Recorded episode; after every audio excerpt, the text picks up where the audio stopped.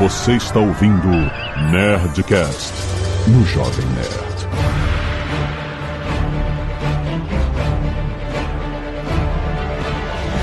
Landa, landa, landa, nerds! Aqui é Alexandre Antônio do Jovem Nerd. Go for the Ice, Boo! Go for the Ice! Ah, aqui é Carlos Voltor e eu quero ver o abocanhador matraqueante. que? Era o nome da criatura na Nossa. terceira edição. Abocanhador matraqueante. Oi, pessoal, aqui é o Wagner da Hasbro e o verdadeiro teste de diplomacia é rolar a iniciativa pro combate. Aqui é Azagal e eu só gosto de dado físico. Ah, o Azaghal, é, o Azaghal não consegue rolar um dado no aplicativo. Polêmico, Não polêmico. gosto. Dadinho de aplicativo, puta, mata metade da parada pra mim. É verdade, não, é verdade, é verdade, eu concordo. Muito bem, nerds! Estamos aqui em um Nerdcast especial de Dungeons and Dragons pra falar de tudo menos Dungeons and Dragons. Sim, porque a gente não vai falar aqui hoje de RPG, a gente vai falar do mundo em volta de outros conteúdos de Dungeons and Dragons que existiram. A gente vai falar de games, de filmes. Tem um filme chegando aí, novo filme que promete, exatamente. Galhofa está viva. Mas a gente vai falar de muitos outros conteúdos que foram diretamente criados de de D&D, mas foram inspirados e tal. Como é que é esse universo, incluindo Caverna do Dragão, que pra gente chama Caverna do Dragão, mas pro gringo chama Dungeons and Dragons, exatamente. Verdade, verdade. E Ah, que em não fez sucesso, né? Que não fez sucesso. Exato. Como assim? Encerrou na primeira temporada. Não, tem duas. Foi Cala uma- boca, Carlos. Não, não. Três temporadas. Três três temporadas, temporadas? cara.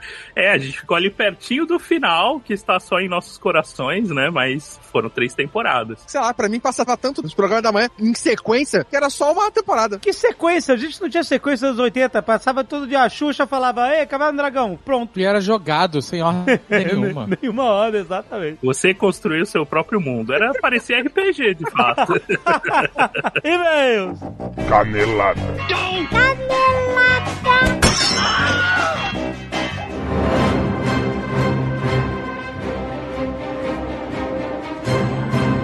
Muito bem, Zeca, vamos para mais uma semana de e-mails e caneladas na do cast. Vamos. A Zaga tá chegando, Dungeons and Dragons. Final... Olha, depois de 20 anos que eu fiquei empolgado pra ver o filme de Dungeons and Dragons, eu, fiquei de novo. Agora, levou 20 anos, Zaga. Agora tem que ir, agora vai, agora vai. Mas olha só, a Hasbro tá trazendo uma linha de colecionáveis de Dungeons and Dragons, Honra entre Rebeldes, o filme, and de Caverna do Dragão, Zaga. Olha que é só. Dungeons and Dragons também, exatamente. Então, uma linha de colecionáveis com um monte de itens à venda, alguns em pré-venda. Quem eu sei que eu estou falando com você, colecionador Hasbro. Eu sei que estou falando com você, eu sei que você já está pripiquito, você já está batendo palminha, porque a linha Caverna do Dragão tem toda essa nostalgia do desenho que marcou a época, principalmente no Brasil, com as figuras com vários pontos de articulação, acessórios e além disso, vindo com um dado diferente de RPG para formar o seu set de dados de jogar RPG, sabe qual é? Uhum. Irado. Cada boneco vem com um dado. E as figuras do filme também tem um monte de pontos de articulação, tem um monte de acessórios, cheios de detalhes, todo carinho dos personagens. Temos bardos, Azagal. Bardos finalmente sendo valorizados. tem também os monstros, Azagal, nessa coleção. Tem o urso coruja, o Owl Bear, que é incrível, incrível. Tem o cubo gelatinoso, claro, não poderia faltar. Nossa, bom demais. Nada representa mais Dungeons and Dragons do que o cubo gelatinoso. Exatamente, tem que ter um cubo gelatinoso, exatamente. E temos o dragão negro também pra aumentar sua coleção. Tem mais, mas tem mais. Hum. Eu não posso deixar de falar que essa linha fica mais completa ainda com os Dicelings, Azagal. Hum. Sabe o que significa Diceling? Ling é tipo a criatura, né? Earthlings, criaturas da Terra. Sim. Dicelings são criaturas de dados. Olha. São figuras que se convertem em formato de D20. É um monstro e um D20. É Transformers, Azagal. Ah, mais o que? Os olhos veem. Exa Exatamente. Tem Diceling, que é o D20 que vira um Beholder. Porra, que irado. Tem Diceling que vira Dragão Vermelho. Tem Diceling que vira Urso Coruja, entre outros. Iradas essas coleções Hasbro, Dungeons and Dragons. Vale a pena. Todas as figuras podem ser encontradas em várias lojas online e em diversas lojas físicas por todo o Brasil. Tem link aí no post, vai lá. Olha só, quero lembrar a todo mundo que nós estamos todos no TikTok. Sim, a gente tem vários canais no TikTok agora. Exatamente. A gente tem o Nerdcast Stories, que tem no YouTube, mas também tem no TikTok. Se você é um cara do TikTok, Hum. se você é uma pessoa do TikTok, Você é um swiper? isso. Você é um arrasta pra cima? Eu não sei se faz diferença de você assinar o canal ou não, porque eu não entendo nada das paradas do TikTok. Mas, Não, se você assinar o canal, ela aparece mais vezes no seu algoritmo. mais recorrentemente. Então, se você é um TikToker, se você é um arrasta pra cima, assine lá o canal Desencaixa, assine lá o canal Nerdcast Stories, assine lá o canal do Jovem Nerd. A gente tá com um canal lá. É canal que fala? Eu não sei, eu não sei mais, cara. A gente tá muito pra trás já. Procura a gente no TikTok. Exatamente. Ou no resto, né? Que se No também resto. que a gente publica. É, mas é isso. Caraca, né? que é bela descrição. O TikTok e o resto. É, ou você vai lá no Instagram, Rios, YouTube Short também. Do tem. resto.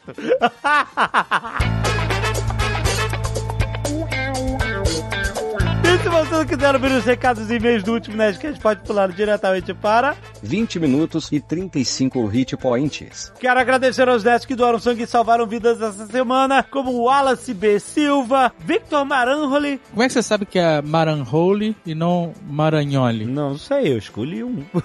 Qual seria o seu? Maranhole. Maranhol... Maranholi, pode ser Maranholi. Maranhole, né? Nossa, pode ser Maranholi. Maranholi. Deve, inclusive deve ser Maranholi. Maranholi. Desculpe, Victor, eu assassinei teu sobrenome. Maranholi.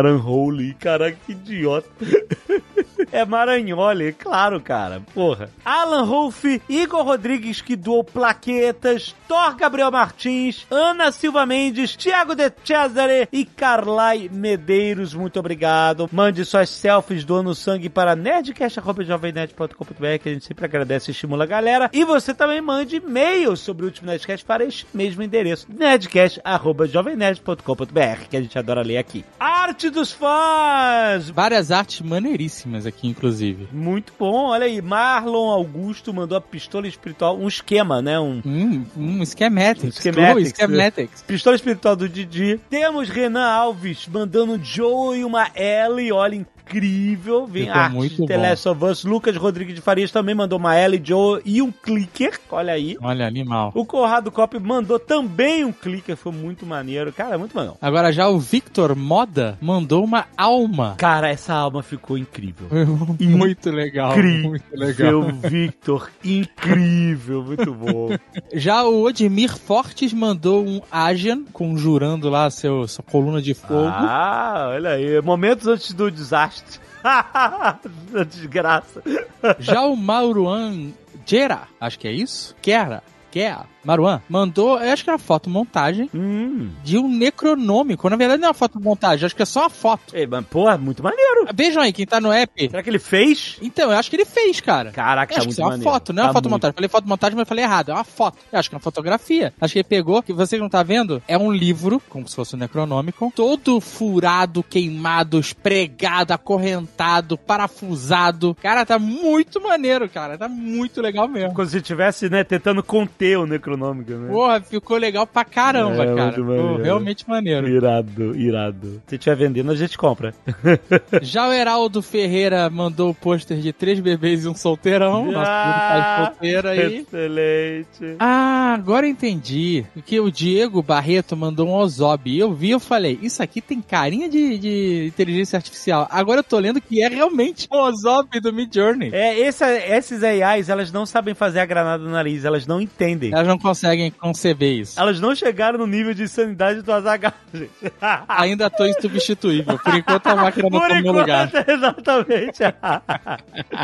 Pedro Felipe de Oliveira Flores, 25 anos, estudante de psicologia, pesquisador no campo estratégico da epidemiologia e neurologia, Curitiba, Paraná. Caramba, olha aí. Olá, nerds! Após semanas assistindo e sofrendo com Joe e Ellie, imaginando quais seriam suas percepções e comentários feitos sobre a série, finalmente chegou o momento de conversar sobre a obra-prima baseada no jogo da minha vida, The Last of Us. A minha alegria veio dobrada ao ouvir durante o programa a discussão sobre se os infectados mantêm alguma consciência após a transformação? Resposta essa que pode ser encontrada na ciência. Olha aí. Curiosamente, esses dados vieram à luz dos microscópios anos depois do lançamento do primeiro jogo, em 2013, mas contribuem diretamente para a construção do universo do jogo barra série de maneira mais aterrorizante. A descoberta vem de um estudo realizado em 2017 pelo Departamento de Entomologia, o estudo de antrópodes, da Penn State University, com o objetivo de compreender melhor o processo fisiológico de dominação do Ophiocordyceps em formigas carpinteiras. O procedimento foi feito através de uma técnica de análise microscópica utilizando fatias hiperfinas do cadáver das formigas contaminadas, a partir do qual foi possível construir um modelo 3D do espécime contaminado, diferenciando quais partes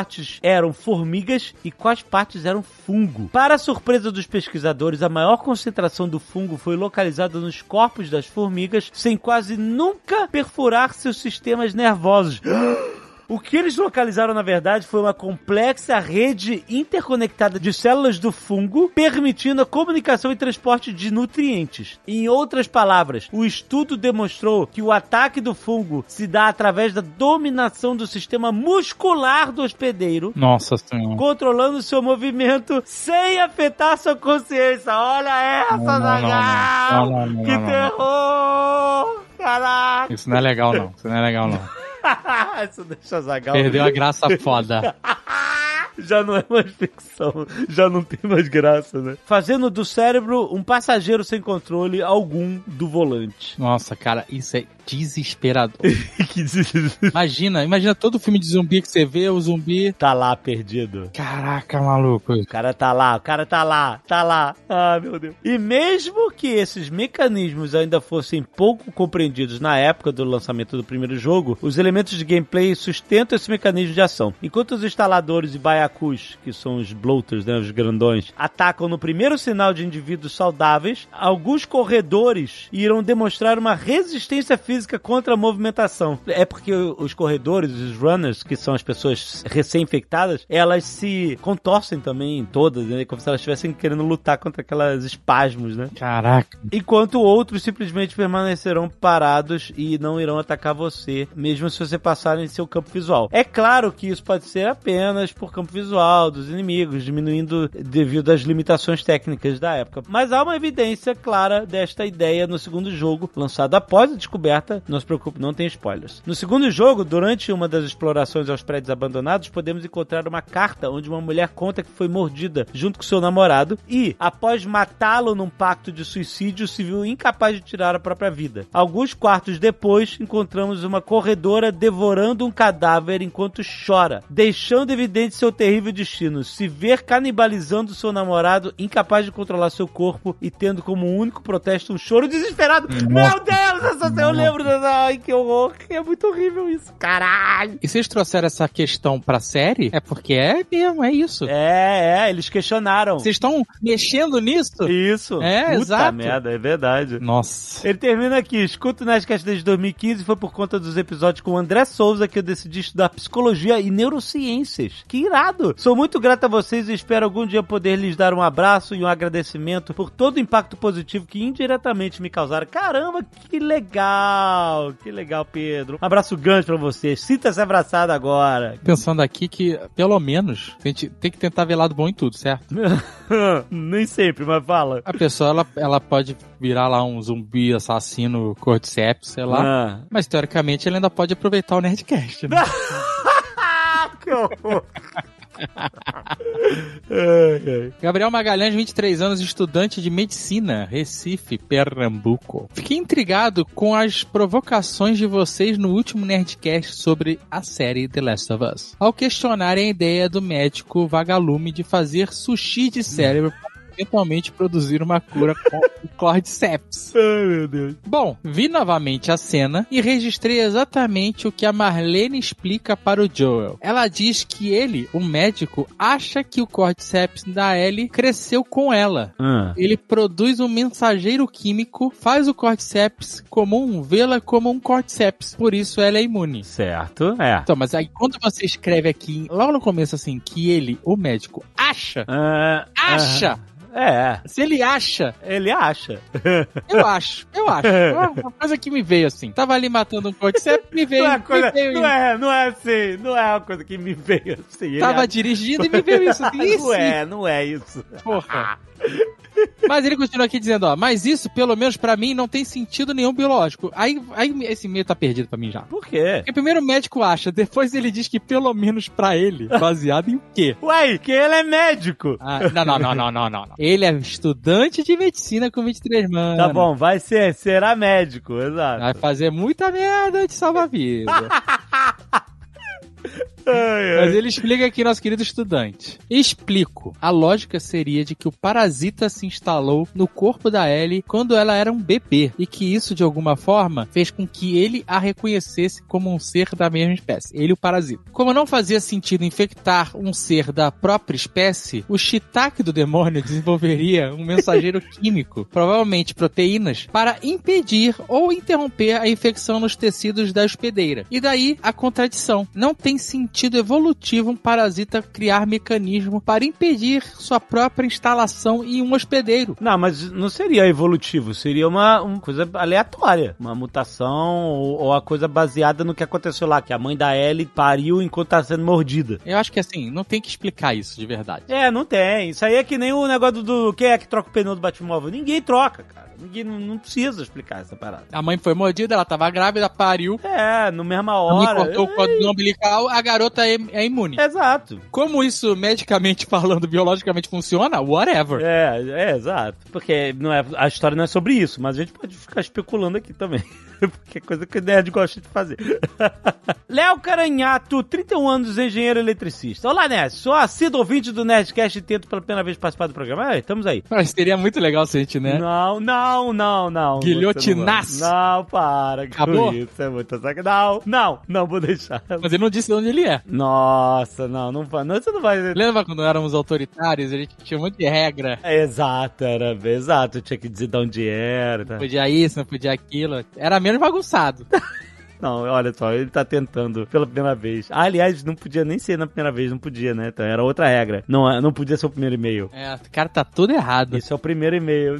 Não, não, não pode ser não. Vamos ler. Léo, Léo, tamo junto. Aí você tira, sabe qual é? A motivação de quem tá fazendo há um não, tempão. não, não, claro que não. Quem manda um monte de e-mail, bota o nome. Às vezes a pessoa não é interessante, mas ela tá tentando. Como é que esse cara passou no crivo e tantas outras pessoas nunca conseguiram? Sabe como é que a gente vai saber? É o seguinte: Hum. as pessoas talvez não saibam, mas a, a gente muitas vezes lê um e-mail que não leva a lugar nenhum, que não, não tem muita graça e tal. Aí a gente fala assim: Léo, pode cortar esse e-mail. Então, se as pessoas ouvirem o e-mail de Léo Caranhá, 31 anos, engenheiro eletricista, que é o primeiro e-mail dele, elas saberão que ele mereceu. Agora eu vou, vou dar um plot twist nessa história, então, Ah. pra torná-la interessante. Ah, Que é, a gente vai ler esse e-mail. aham. Esse cara que é privilegiado. Sim, ok. Se for uma merda, vai ficar do mesmo jeito. Que é pra ele passar vergonha? É. tá bom, vamos, vamos lá. Nossa, cara, beleza. Ó, lá vai ele. Gostaria de tentar agregar um pouco a uma das maiores discussões sobre a série, que é a falta de infectados e a consequente falta de ameaças, de perigos e da relevância que a infecção do Cordyceps traz para a história. A gente foi bastante discutido isso. A comparação com o jogo é inevitável. Já me desculpo antecipadamente, mas acho que é necessário para destacar o meu principal ponto. Na série, a escolha do Joe em salvar a Ellie e impedir o desenvolvimento da cura tem um peso muito menor quando comparado ao jogo. Acredito que um dos pontos mais discutidos sobre a série The Last of Us sempre foi a decisão final do Joe de salvar a vida da Ellie, a quem, né, nesse ponto, já considerava ser sua filha, e condenar a sua vida do e condenar a vida do res- e condenar Aí, olha aí que eu tô falando. Peraí, desses não, e condenar a vida do restante da humanidade. Não entendi bem essa frase, mas eu acho que vai ficar. calma, né, calma. carinha? Vamos lá. O enorme dilema moral, uma decisão impossível, que inclusive coloca em xeque o papel de Joe. Herói ou vilão? Óbvio que, como em cada história, isso depende do ponto de vista. O ponto é que durante o jogo, a todo momento estamos sob constante ameaça, seja de infectados, milícias ou de esporos. Há pouquíssima ameaça por parte dos infectados e a ausência de esporos faz com que a série nos passe que as principais ameaças e perigos sejam por parte dos humanos. A Fedra, as milícias, os cultistas canibais, até mesmo os vagalumes. Ou seja, o que sobrou da humanidade. Dessa forma, com infectados em segundo plano e a contaminação por esporos ausentes, senti que a série não conseguiu passar para o público a real dimensão do estrago e perigo que o Cordyceps apresenta. Bill e Frank, passando décadas de total conforto, regado a vinhos e sextou nível tucano, comprova um pouco isso. e logo a maior ameaça desse mundo são os seres humanos que restaram. Praticamente todas as interações de Ellie e Joe têm com outros humanos são ameaçadoras, principalmente com David. Então por que o Joe sacrificaria a Ellie para salvar a humanidade? Se o perigo de infecção é menor, as ameaças por infectados é baixa e os últimos de nós são, em grande maioria, grandíssimos filha da puta, ninguém contesta a decisão do Joe. Enfim, achei que o dilema moral teve um peso muito maior na obra original, mas não tira o brilho de que é, com toda certeza, a melhor adaptação para as telas de um videogame já feito, pelo menos até agora. PS! Se o Azagal concordar comigo, saberei que com certeza tenho razão. Olha aí, Azagal, olha! Eu não tenho como opinar, eu não tenho como opinar porque eu não joguei o jogo. Eu não sou do grupo chato das pessoas que jogaram o jogo. Mas olha, tá aprovado o e-mail. Tá bom. Foi bem. Boa performance. Nem joga na loteria mais, que zero chance. Gastou tudo aqui.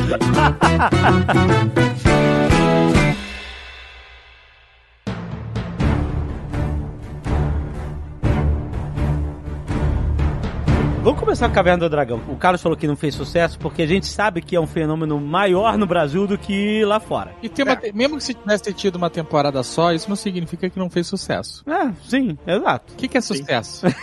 O que, o que é sucesso? Vamos discutir isso. Mas é interessante essa percepção, né? Porque de fato, assim, pros gringos, Caverna do Dragão é ok, né? É tipo um desenho ali perdido lá da década de 80. Não tem nem um pouco do peso, né? Do que tem aqui pra gente. Faz parte, né? Da nossa cultura. Olha, eu não sei disso não, hein? Ah, mas é que pra eles é difícil entender o fenômeno. Tem easter egg no filme novo. Sim, sim, tem, tem. tem uma relação direta, né? É, mas se tem easter egg, tem relevância. Tem propaganda de carro nos Estados Unidos com os personagens de Dungeons and Dragons? Não, propaganda é brasileira. Eu sei, Não, é exatamente, isso, por é isso que eu tô tá perguntando. falando. É, ah tá, isso que você tá falando. Ah, é, você tá perguntando, tem a propaganda de casa? O Alexandre não consegue mais perceber a ironia. Menos internet. Eu não percebi a, a pergunta no final da frase dele, achei que ele tava afirmando. É isso, é isso, realmente, tem. É que é aquilo, ele faz parte, né? Pra ele estar mais intrínseco, porque acho que tem um, um inverso, né? Lá é muito claro que é Dungeons and Dragons do RPG Dungeons and Dragons, mesmo de não estar relacionado diretamente com os mundos. Pra nós, acho que já é o contrário, né? Muita gente assistiu, curtiu e conhece até hoje, mas não tem ideia de que aquilo tem relação com RPG. Exato. Então acho que tem esses dois pesos aí. Então lá Será fora que- tem essa ligação. Será que isso tornou o negócio mais nichado lá fora? Porque a, a- a relação que a galera tem com Dungeons and Dragons, pelo menos na época do desenho lá pros anos 80, era que era coisa de nerd, a coisa de da galera mais excluída. E aí o desenho baseado nisso só fazia sucesso entre essa galera? Então, talvez faça sentido isso, até pelo fato de que poderia ser um desenho que os garotos estão jogando Dungeons and Dragons e aí eles são sugados pra dentro do mundo. Seria fácil de entender essa premissa. Jumanji. Tipo Jumanji, exato. É, e até a abertura, eu tava assistindo o DVD, né? Uma das versões mais recentes aí que publicaram, e tem uma abertura que eu não lembro de ver na, na- no programa da Xuxa, né? Na época Ah. que eu assistia. Que é eles chegando na, na montanha russa, que a montanha russa era Dungeons and Dragons. Então eles falam, ah, nós estamos lá, vamos testar Dungeons and Dragons e tal. Eu lembro de aparecer a Montanha Russa. Eu não lembrava de, de ter essa falha. Eu achei estranho porque no DVD é a única parte não dublada. Então eu fiquei com essa Ah. sensação de que talvez não tinha. Porque eu lembro que já começava ali com o nome, né, do, do episódio do dia, a musiquinha. é, é, mostrava, eu lembro de mostrar eles na montanha russa, eles entrando na montanha russa e fazendo ah, ah, um pedaço da, da ride, Uhum. e aí depois eles entravam nesse, né, um portal, um túnel, sei lá como é Uhum. que era, e aí caíam no mundo do Caverna do Dragão. Tinha, mas não tinha essa fala Não tinha fala, né? Então, É, então a fala me chamou a atenção. Tinha a fala, só que só nas primeiras exibições. Eu lembro disso. que nas- quando começa a passar a Caverna do Dragão, era aparecia a abertura inteira. Com o tempo, até passar sábados de manhã, quando passava na Globo, foi se diminuindo, diminuindo, até o momento que só aparecia o nome, Dungeons and Dragons. E entrava o desenho, sem aparecer abertura nenhuma. Era tipo um mini resumo. Com aquele pá, pá, E aqui no Brasil a gente sabe, né? Aqui no Brasil a galera fazia essas aberturas de qualquer. mudava tudo, né? Mudava tipo tudo, MacGyver é, é. pra gente ser reconhecida com a. Com Tom Sawyer. Tom Sawyer. Mudava pra melhor. exatamente, exatamente. Aprimorava. Demorava. Mas eu acho que o fato deles terem mudado na época, mudado, enfim, terem escrito a história como sendo: ah, essa garotada vai no parque de diversões e vão numa montanha russa e, e aí eles vão pra outro mundo. Garotada. Moçada, então. Garotada. Essa moçada, eu tô usando o linguajar da época, ué. Ninguém na época chamava ela de garotada. Só se teu os pai moleques. assistia- Teu pai assistia Caverna do Dragão agora e falava garotada, é isso. Tá, como é que você chamava eles? Galera. Ah, tá bom, a galera. Eu acho que eles fizeram um parque de diversão justamente pra tentar, sabe, colocar uma premissa onde todo mundo pudesse reconhecer. Então, se você bota os garotos jogando um, um jogo underground de mesa, jogando dados bizarros que ninguém nunca. Ah, é, se eles estivessem jogando RPG, de fato, isso ia nichar de uma maneira Não, ia. É, com certeza. E quem assiste ia falar bem feito, pacto com o demônio. Tem mais, É, é, esse é um tem ponto, mais é que né? pro inferno mesmo. Aquela época teve um momento aí meio sombrio também, Porra, né? Vivenciado aí por, por quem curte RPG. Algo que tem um legado aí até hoje, né? Que a gente luta contra, né? Pra que entenda que é um jogo só, é diversão. Mas com certeza, se eles estivessem jogando dados e fossem ficar presos ali no mundo com um cara com um chifre só que voa num cavalo, É, cujas asas são exato. ele mesmo que propele, com certeza não ia terminar bem, não. Exatamente. Acho que o maior fator que causa essa percepção de que Dungeons and Dragons, o desenho, não fez tanto sucesso no mundo é porque ele foi cancelado sem final. E a Xuxa ficou prometendo esse final pra enganando a gente. Enganando a gente. Isso é uma cobrança que a gente tinha que fazer pra Xuxa, viu? Eu vou te falar. Exatamente. Que ela prometia, e sem consequência. Ela prometia pra caraca. Mas se tu chegar pra ela hoje e falar isso, ela vai mandar um senta lá, Cláudia, pra você. E aí a gente nunca teve o final, né, cara? Mas eu acho que só. E aí, tem, assim, é claro, é, depois teve aquele negócio que. Ah, não, saiu um roteiro, um draft do roteiro. Teve gente que fez audiodrama. Teve animação em cima também. Não, não conta, gente. Eu acho que é legal até ter, mas assim. É, não, é. É, teve, não- teve um mega desdobramento ali e Ma- Mas, tal. a- a- acho que a maior questão que Caverna do Dragão deixou é: o Vingador faz o cavalo voar segurando ele com as pernas ou o cavalo do Vingador voa mesmo? Exatamente. É, Eu acho que ele tem muita força naquela perna. muita força na perna. ele usa aquela saia pra disfarçar. A perna dele é uma tora, que nem no pai do Marcelo Rossi. Caraca. Hoje, eu gosto do fato de Caverna do Dragão não ter final. Eu acho que faz parte do lore. É, quem nunca teve uma campanha que nunca terminou, né? Exato, é a campanha que você nunca terminou. Quem Exatamente. nunca viveu, aí você lembra, A você lembra de todos os nunca- momentos legais e É. tal, mas aí, aí como acabou? Ah, não, não acabou porque um viajou, o outro É. casou, enfim. O, o Bob começou a namorar e abandonou o jogo. Abandonou é o bem jogo. isso, é, Ou é. brigaram, sei lá, Sheila e o Hank brigaram e parou, quebrou a pare. É, aí ficou sem clima, pararam de jogar, não ficou sem fim a campanha, gente. Eu acho que faz parte do lore de D&D isso. não ter final. Go for the eyes, Boo! Go for the eyes!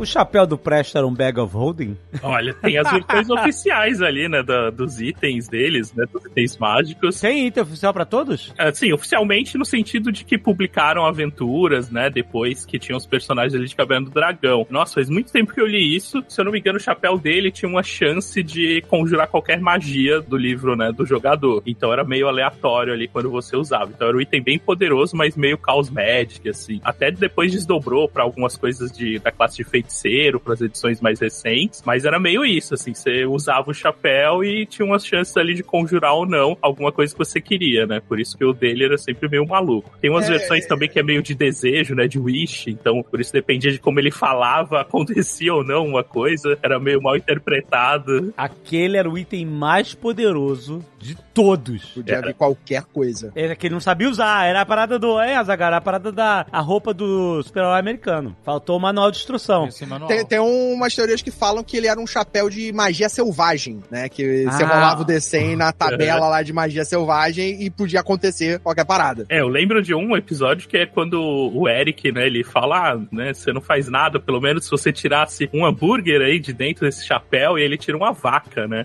Então, no fim, ele, ele cumpriu o propósito, mas talvez cumpriu um pouco antes ou um pouco depois, não sei. Então, tem esse lance também de pode ser um, um chapéu ali de desejo, né, que é uma das magias mais poderosas ali, que você brinca com o fio da realidade, mas que você tem que tomar cuidado com cada palavra do seu pedido, porque o destino gosta de dar uma distorcida ali nesse efeito, né? Destino, eu digo o, né, o, mestre, o narrador, né? O mestre. Eu lembro de um episódio que o Eric vivia reclamando do Mestre dos Magos, e aí o Mestre dos Magos transformou ele em mini Mestre dos Magos. Lembra disso?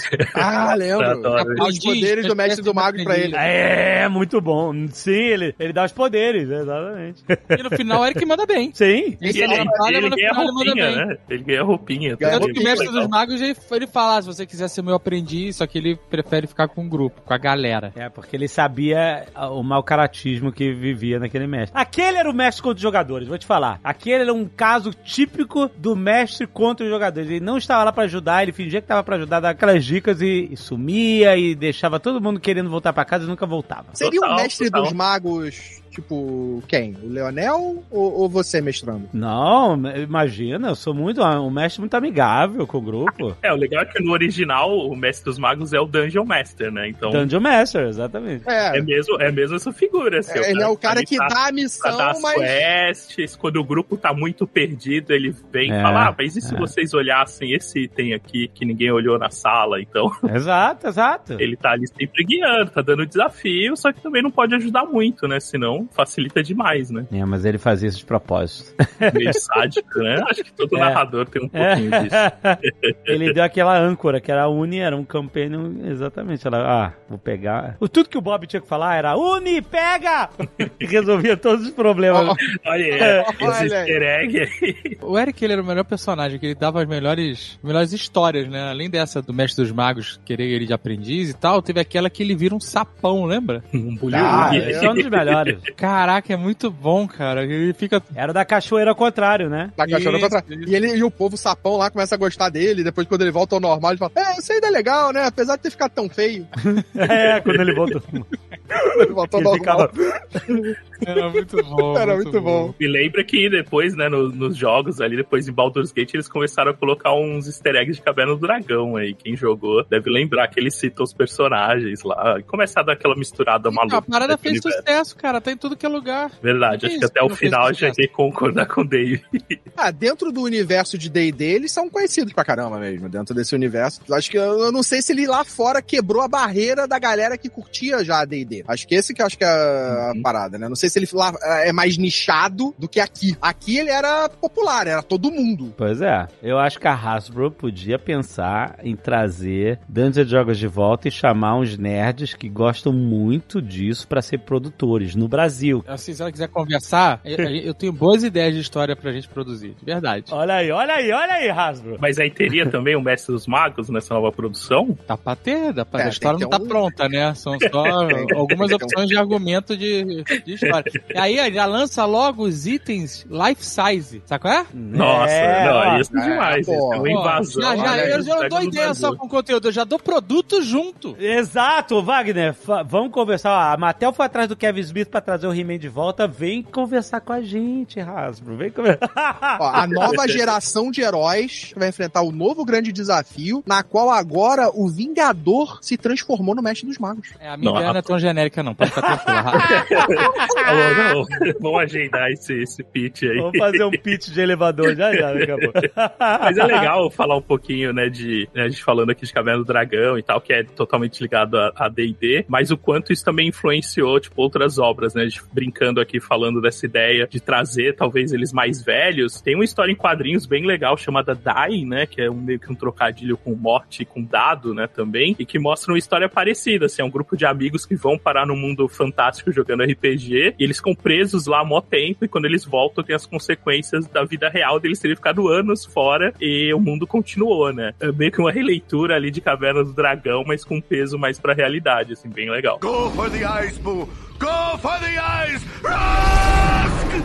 No início dos anos 2000, pré-YouTube, quando a internet, as paradas viralizavam por e-mail, é, ou em fóruns, etc., eu acho que é um dos primeiros fanfilmes e que um dos mais fantásticos que eu vi é, na internet. Claro que tinha fanfilmes desde o final da década de 90 de Star Wars, tá- tava pra caramba e tal, mas o primeiro fora de Star Wars que eu vi foi o The Gamers. Você lembra do The Gamers? Ah, Nossa. The Gamer, sim. Lembro disso. Era exatamente a ideia desse alt tab entre mesa de jogo e a interpretação dos personagens. A garotada, a moçada, eles estavam numa, eles se filmaram, era, era muito fã-filme mesmo, bem baixo orçamento e tal, mas eles tiveram esse trabalho de fazer as cenas de mesa e as cenas deles mesmos interpretando lá os personagens. Cara, isso é pré-Critical Role, pré Nerdcast de RPG, pré todas essas paradas. Esses caras foram os primeiros fãs, né, na internet jogando conteúdo de D&D total, né, é, criando em cima, né, da IP, da paixão, essas coisas, uma coisa independente. E, e você sabia que teve uma continuação? Teve, sim, eu lembro que teve. Em 2008, em 2008 eles fizeram The Gamers Darkness Rising. Pois é, mas esse eu nunca,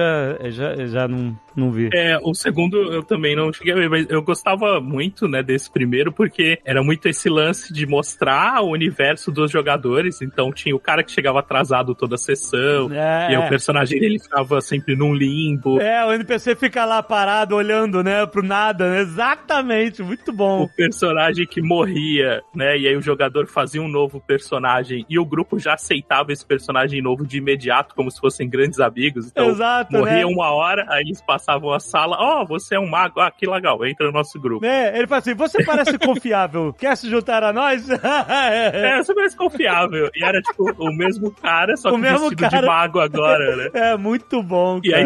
Extrapolação das regras, que eu acho que era uma coisa que até hoje, né, a gente gosta aí de combar nos RPGs. E aí tem a clássica cena do Tiff, né, do Ladino, fazendo um ataque furtivo com uma mega balestra dentro de uma taverna. Exato, ele fica... Ele vai escondidinho com a balestra gigante Ele e fica explode o é, inimigo. Muito então, bom, muito era, era bom. muito isso, o universo do jogo pela visão dos jogadores. É muito legal. É porque essa extrapolação de regra na nossa cabeça é uma coisa. Agora, quando eles fazem isso visualmente, né? Você assim, como é ridículo. Como isso poderia acontecer, né? Como eu sugiro isso. E, exato, e como isso ao mesmo tempo é, é a premissa básica de uma partida de RPG medieval. É assim, qualquer RPG, qualquer cenário funciona, mas, tipo assim, no Dungeons and Dragons, eu nunca consegui me desvencilhar da galhofa, sabe? Tipo, pra mim sempre foi essa parada, tanto que foi o que a gente imprimiu desde o início nos Nerdcast de RPG. E o que eu achei, eu fiquei felizão de ver os previews, que, né, do, do, do filme novo, que a gente tá gravando, a gente não viu ainda, mas que é cheio dessas clássicas galhofas de mesa, né, cara? É muito maneiro. Tinha uma coisa no The Gamers que eu adorava aquela cena, que era o bárbaro, ele tinha medo de água, né? E aquela coisa que você bota na ficha e você esquece, né? Aquela detalhes do teu personagem que você não lembra. E aí, tipo, eles chegam num rio e aí o, é, alguém lembra, peraí, mas você não tem medo de água? Aí ele para, ih, é verdade. E aí ele, de repente, começa a ter um ataque de pânico. É, porque ele lembrou. ele lembrou que tinha negócio. E aí o cara vai tentar desacordar ele e é quando o personagem morre. Porque aí Não. ele tira um critical tentando desacordar e mata o personagem. Não. Ah, é, tinha essas piadas também da- das skills, né? Das skills dando, tipo, muito, muito errado. É, era muito bom. E no final, os, os personagens vão pro mundo real e matam os jogadores, né? Tem, tem essa, essa piadinha final. Tem essa virada. Ah, é, tem. O Azagal jamais esqueceria do, do, do medo de água e tal, porque o Azagal faz o personagem dele focado mais nas limitações do que na, nas skills. Essa é a graça. Essa é a graça.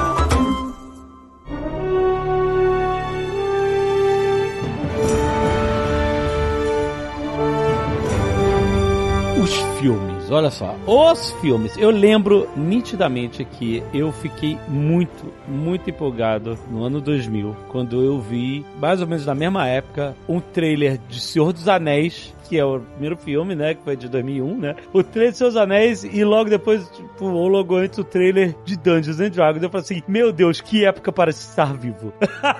o filme de Dungeons and Dragons e de Seus Anéis ao mesmo tempo, que foda, mano. E eu não, eu não conseguia entender a diferença do que que ia acontecer. Não, e, o- e o filme, e o Dungeons and Dragons tava meio que assim, caraca, maneiro. Tinha o Jeremy Irons, cara. Tinha o Jeremy Irons no filme. Tinha o. Porra, a gente. Eu, fiquei- eu, eu tava numa expectativa boa na época que a gente vê esse trailer. Tinha um potencial alto ali, até pra ver pela primeira vez, né? Trazer essa ideia da aventura, do jogo, mas não, não, não rolou, Não, infelizmente.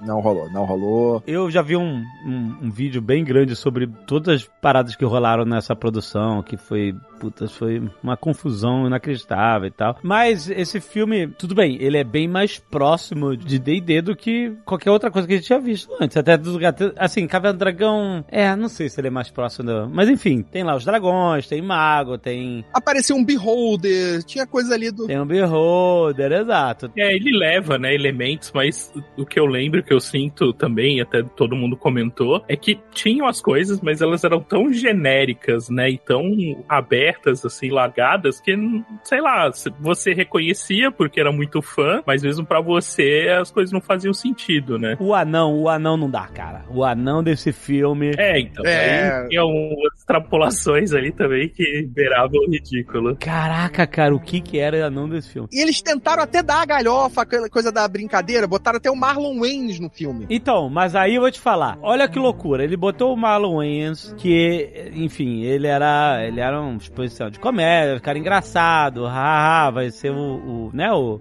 O alívio cômico. O alívio cômico e tal. E aí, tipo, no meio do filme, eles matam ele de uma forma horrível, sabe? Tipo, Verdade. eles matam o alívio cômico no, no, no meio do filme. Tipo assim, e aí assim, peraí, era, era pra eu estar achando engraçado e agora eu, te- eu tô puto, eu. Tá sofrendo. E aí o filme, o filme, cara, ele vai se perdendo cada vez mais, assim, não, ele começa perdido, tudo bem, mas, mas ele vai ficando, porque ele perde, ele perde a galhofa, entendeu? O cara que era o galhofa, que nem era tão galhofa assim, era bem ruimzinho, ele vai perdendo totalmente o- a alma da parada, né? E aí tem o Jeremy Irons fazendo aquele overacting inacreditável do Let the blood fall from the sky! Let the blood rain from the sky! Cara, esse é o momento da volta. Esse é o momento da volta porque, cara, o cara tava pagando boleto, a gente entende, ele é um bom ator. Só que, sabe, ele, ele tentou entregar o que pediram pra ele, cara. Você tem que ser o mago louco overactor. Ele, ele entregou, cara. Não, E, e tu lembra do vilão que tinha negócio das cobras na cabeça? Cara, esse vilão eu não entendo. O cara usava o batom do Joey, batom japonês do Joey, do Friends, e saiu umas cobras. Ele tava com a orelha, sempre com a orelha meio sangrando, vermelha, e saía as cobras. Cara, é muito louco, cara. Tu sabe quem era esse cara? Ele era o vilão do Passageiro 57, Nossa, Carlos, parabéns. do Wesley não, Snipes. aí, não, foi, longe. Não, o protagonista era o Jimmy Olsen da série Lois e Clark. Lois and Clark, exato.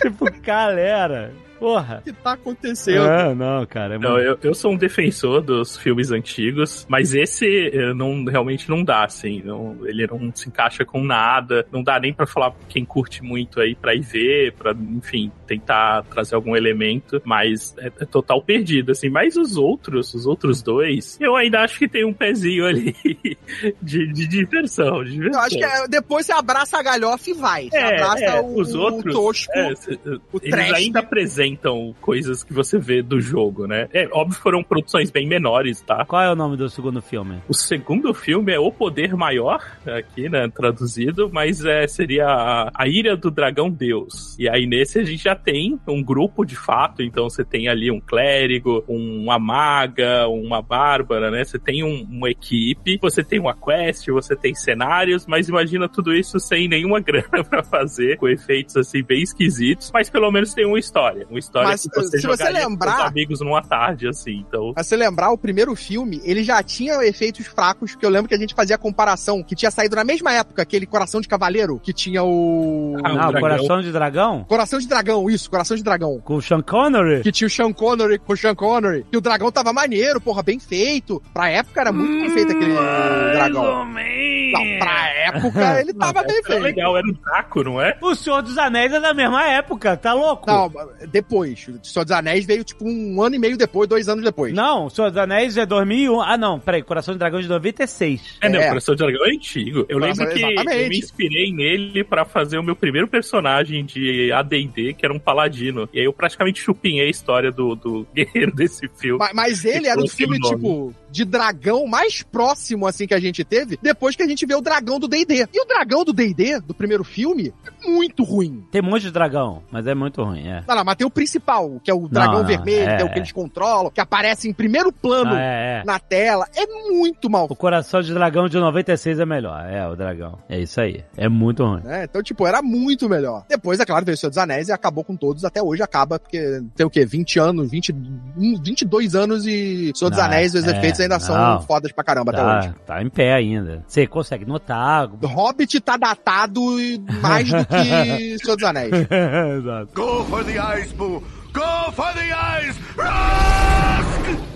Agora, mas esse, o, o poder maior, é, é, tipo, qual é o quest deles? Eles têm que. É que eu tô, eu tô vendo aqui, ó, eu nunca vi esse filme, eu tô vendo aqui no YouTube o Orelha de Cobra do Dungeons and Dragons, ele aparece nesse filme. É, então, esse ele é uma continuação do primeiro, né, assim, no mundo e tal. Ah. Só que dessa vez eles costuraram a história. Assim, a história é bem genérica, então é o grupo indo numa quest, se eu não me engano, pra resgatar um item, é que faz bastante tempo que eu vi, mas tem a estrutura, assim, né? Se você for olhar a estrutura de jogo, você tem o grupo, tem motivações, alguns deles discutem ali, né, pelo rumo a ser tomado, mas no final é isso. Aí tem o vilãozão lá, tem. Eles enfrentam um dragão também, mas também com claras restrições orçamentárias. Esse, né, o 2 e o terceiro aí que a gente vai comentar, eles saíram direto pra DVD também, então são produções bem menores, Ah, né? tá. Mas eles têm a estrutura, tem alguns momentos engraçadinhos de situações que acontecem na mesa, né, de jogo. Então tem uma parte bem legal que eles chegam numa dungeon e aí pra testar as armadilhas a maga resolve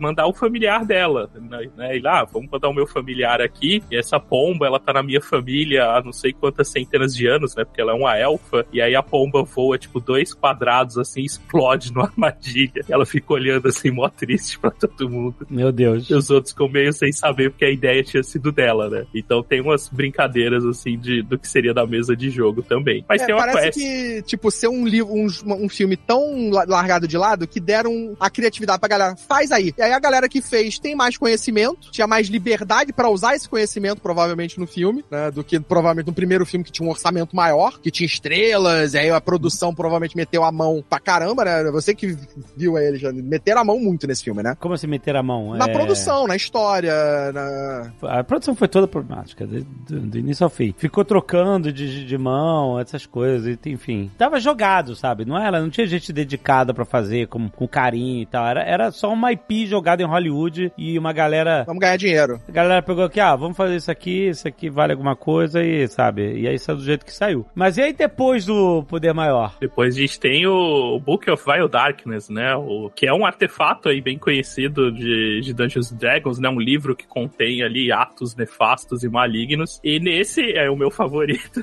a gente tem já uma história mais elaborada, até um pouco mais adulta, digamos, porque nele a gente tem uma jornada de um paladino. Então tem ali. Esse, se eu não me engano, ele não é ligado a nenhum dos dois primeiros, tá meio com história ali isolada. Tanto que ele nem leva, né, o, como Dungeons Dragons 3, é só Dungeons Dragons mesmo. E lá você tem um paladino, o cara tem uma missão, né, boa, só que pra ele cumprir essa missão ele tem que se aliar a um grupo de vilões. E aí tem toda essa dinâmica dele escondido nesse grupo, como se fosse um guerreiro ali comum, e fazendo, né, tendo que acompanhar as atrocidades que esse grupo faz pra ele poder chegar até o lugar lá e de destruir o livro. Aí tem toda uma missão pessoal dele. E eu curto ele por causa disso, assim, dá pra ver que eles colocaram muito peso na história, né, e, e a história é interessante. Só que, claro, aí tem todas as questões. Tem vilão estranho, tem monstro bizarro, então quem procurar aí no YouTube vai achar algumas cenas, sei lá, tem uma que tem um mago, que é o mago bem maligno deles, né, que tá no grupo, o cara é meio feito de inseto, assim, é bem bizarro, e eles encontram uma morta-viva, assim, uma criancinha zumbi, e ela fica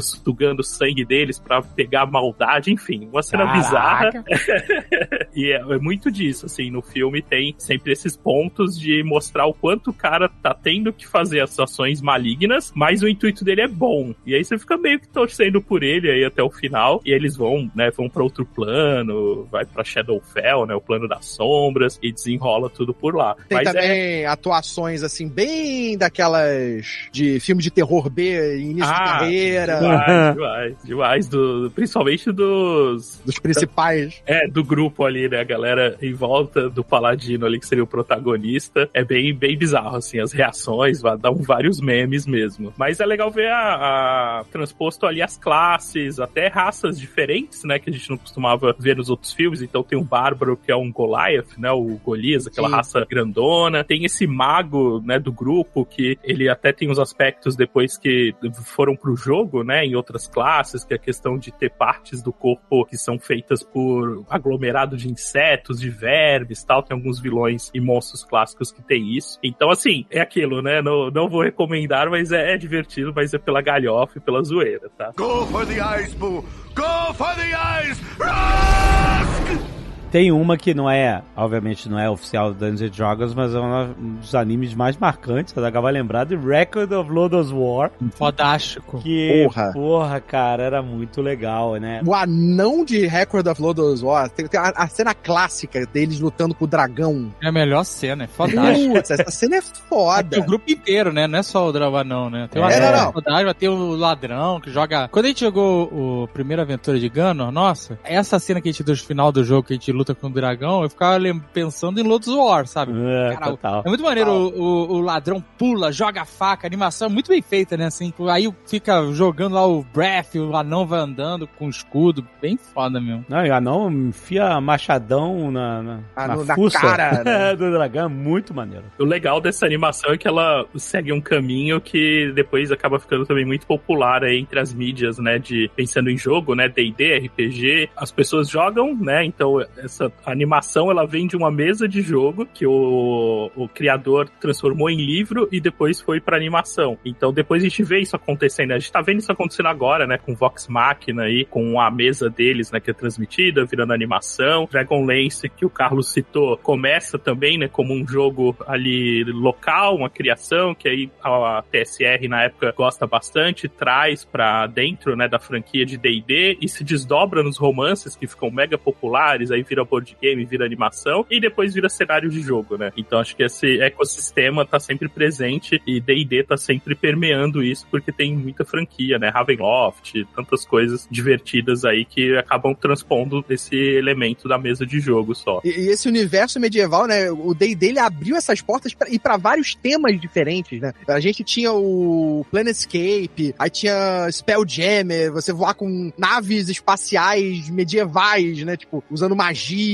Então, tipo, cara, se criou um universo gigantesco. Sei lá, eu sempre senti muito pouco aproveitado fora do RPG, né? A gente teve muito pouca, cara. Se a gente for pensar, a gente teve muito pouca coisa de D&D que realmente saiu. É, eu acho que as coisas que saíram com mais sucesso foram os videogames, né? Na década de 90 e tal, eles, eles tiveram uma boa presença, tiveram jogos marcantes, jogos que fizeram, né, história e tal, Baldur's Gate, né, Baldur's Gate 2. É, a gente tem todo esse Neverwinter né, do, do Baldur's Gate, que aí depois vira, vem também pro Icewind Dale, né, que é esse Dale. RPG visto de cima, que não é Diablo, porque não é tanta ação, é mais RPG mesmo, e aí se desdobra. Até o, o Planescape tem um RPG nesse mesmo formato. Acho que desse, dessa mídia, né, fez bastante sucesso, assim, muita gente conheceu o D&D por ali, era legal porque as regras estavam muito integradas, então você conseguia até aprender a jogar com o jogo, porque você pegava desde o início Pois a é. Criação do personagem, ele ensinava por que, que tinham aqueles atributos, o que, que você rolava e depois você ia e colocava isso em prática dentro do jogo. Então era como jogar RPG sem precisar de um mestre de um grupo, né? Eu lembro do Neverwinter Nights, que foi o primeiro que permitia você a construir o seu cenário. Meio tipo, é- era complexo pra caramba, a gente só fe- tentou fazer isso uma vez, né? Pra nunca, nunca mais jogou de verdade, que era tentar construir o cenário pra você jogar dentro desse cenário que você construiu dentro do jogo, né? Era um criador de mapas bem complexo ali, eu É, lembro disso também. era muito bizarro. Mas era, era,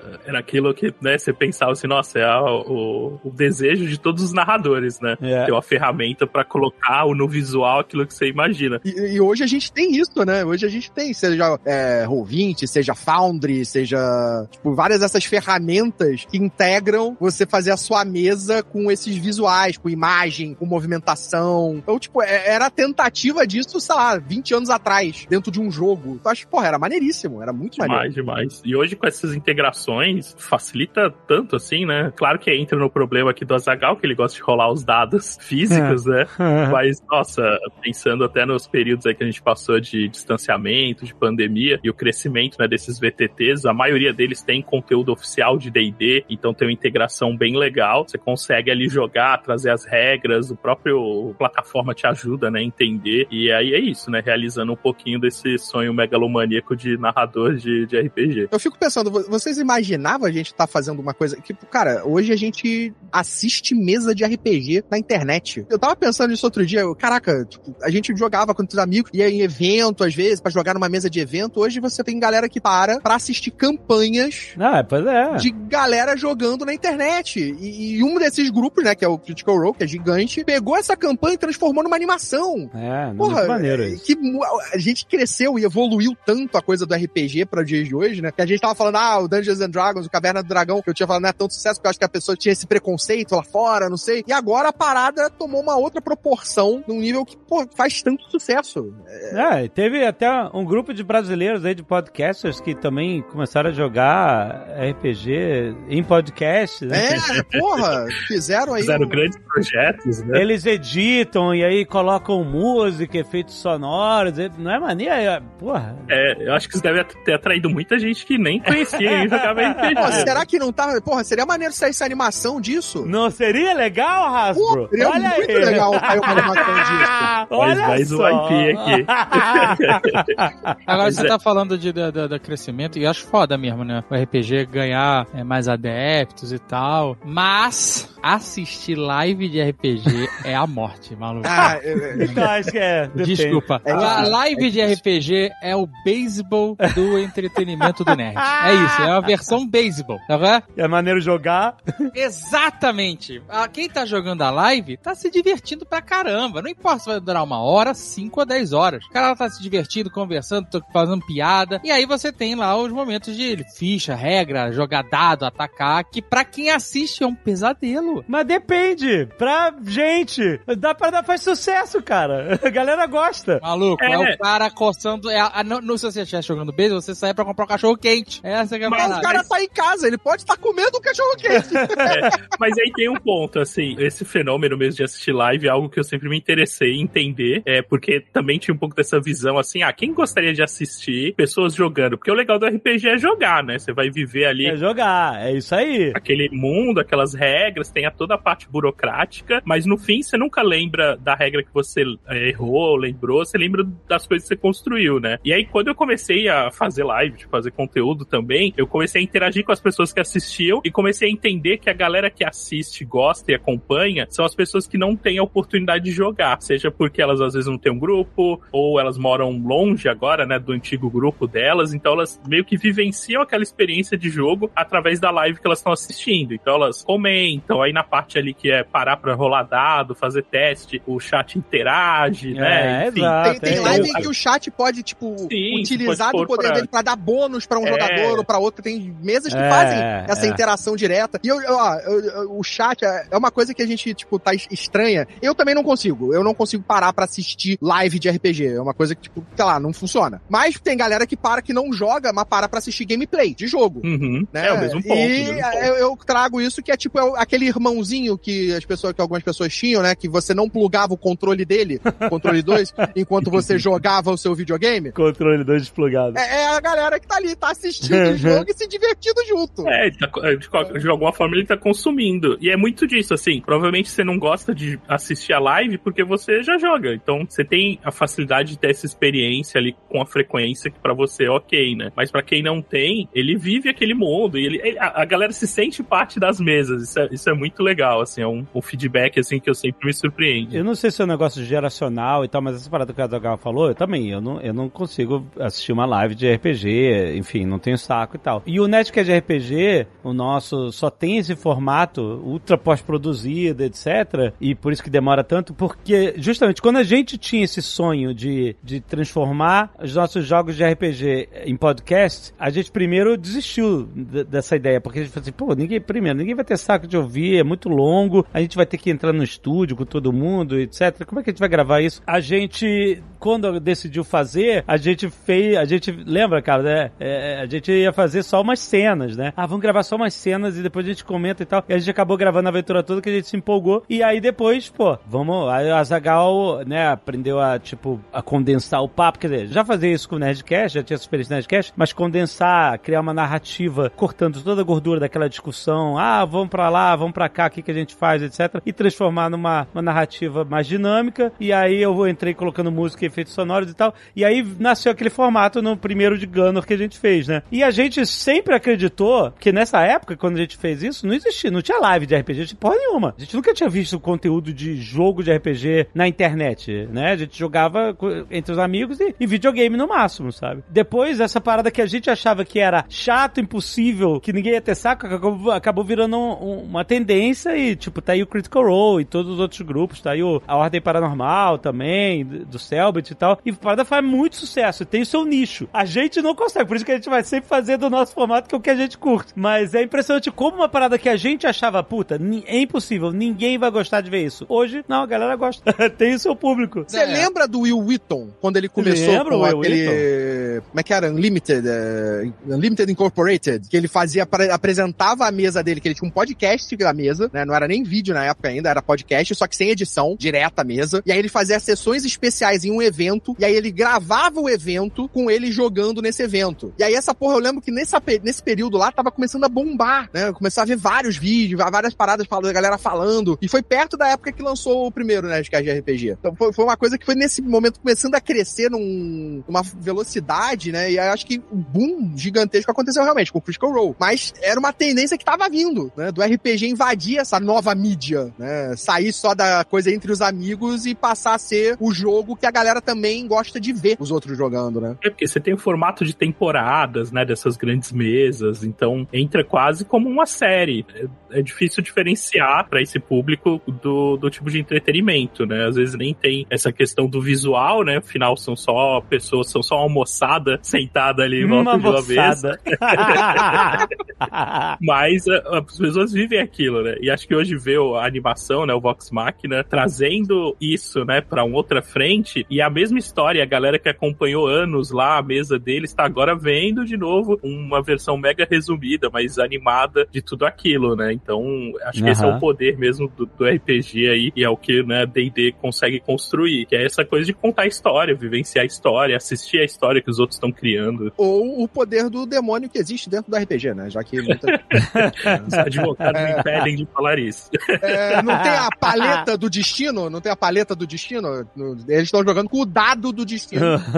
É, Mas eu entendo o gosto da galera pra assistir a partida ao vivo. Eu só acho chato, mas eu- tenho um motivo pra achar chato. E a parte chata não é quando os jo- jogadores estão interagindo ou quando a galera tá jogando contando a história. Mas isso é um problema que acontece em jogos de, de tabuleiro também. O jogo de tabuleiro tem um negócio que chama de downtime, que é justamente é, quando você faz a sua rodada e aí os outros jogadores vão jogar. E se o jogo não for bem projetado, leva tanto tempo que você fica muito tempo parado esperando a sua ação novamente. Isso vai te desanimando. E isso acontece com todos os jogadores, né? Na sequência. E isso é um problema de mecânica. E nas lives de RPG, existe um problema de mecânica para transmissão, que é justamente na hora de aplicar regra, principalmente regra de combate. Quando você tem uma regra de magia ou uma regra de check de habilidade, por exemplo, é, você vai fazer rapidamente isso, né? Agora, quando você tem um combate, são todos os jogadores ao mesmo tempo fazendo ações, sendo testados, abrindo dado, repetindo dado, usando todas as regras possíveis para todos os bônus, sabe? Isso cria esse downtime enorme, é uma bargaça no jogo. Os streamers profissionais de, de RPG deveriam pensar em mecânicas para as lives, aonde transformassem esse tempo num tempo reduzido, sabe? Que é isso ia deixar elas mais dinâmicas, ia diminuir esse downtime que o jogo tem, sabe? Porque vem um cara interage, aí fala, conta piada, todo mundo ri, tá engraçado, tá maneiro, tá interagindo com a galera. E dá pra continuar a galera interagindo quando o cara tá jogando dado, mas ser mais dinâmico. Esse é o meu ponto, entendeu? Então, existem sistemas hoje de RPG baseado num, em outras regras diferentes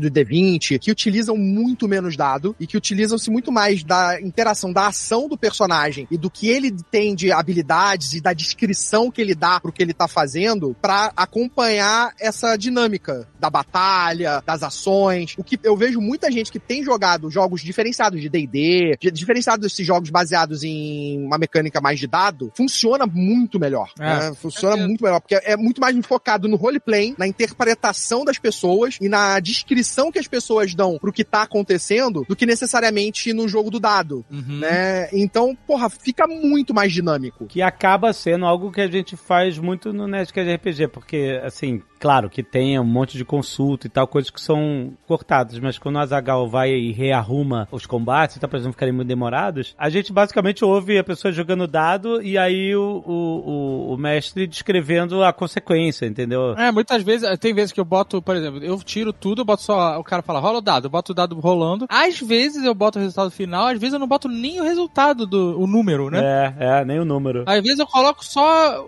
o Leonel já partindo pra descrição do que aconteceu, sabe? Pra deixar dinâmico mesmo, né? O objetivo é esse. Mas, Exato. Assim, tem maluco pra tudo. Tem gente que vê live dos outros comendo, sabe qual é?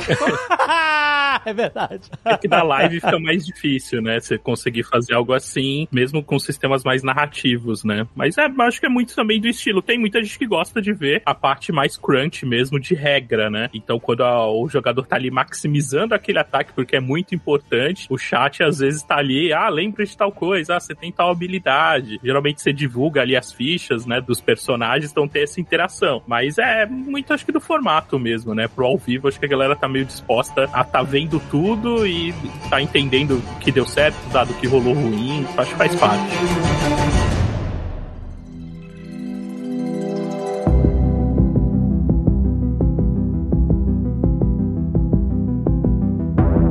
Referência de Dungeons and Dragons também em filmes, né, séries, etc. Então eu acho que a primeira vez que aconteceu isso, pelo menos que eu me lembro, era foi no ET, né? Porque eu estou jogando D&D. O pessoal fala do Stranger Things, o Stranger Things está trazendo isso como uma referência do ET quando eles jogam D&D lá é, no início do filme. Aliás, isso me faz uma a pergunta é, né, as referências de Stranger Things, porque Stranger Things não só faz referência, mas ele nomeou os monstros, né? De acordo com o lore e tal. Isso é a parada licenciada, é open license? Como é que funciona essa parada? Bom, ali eles fazem, né?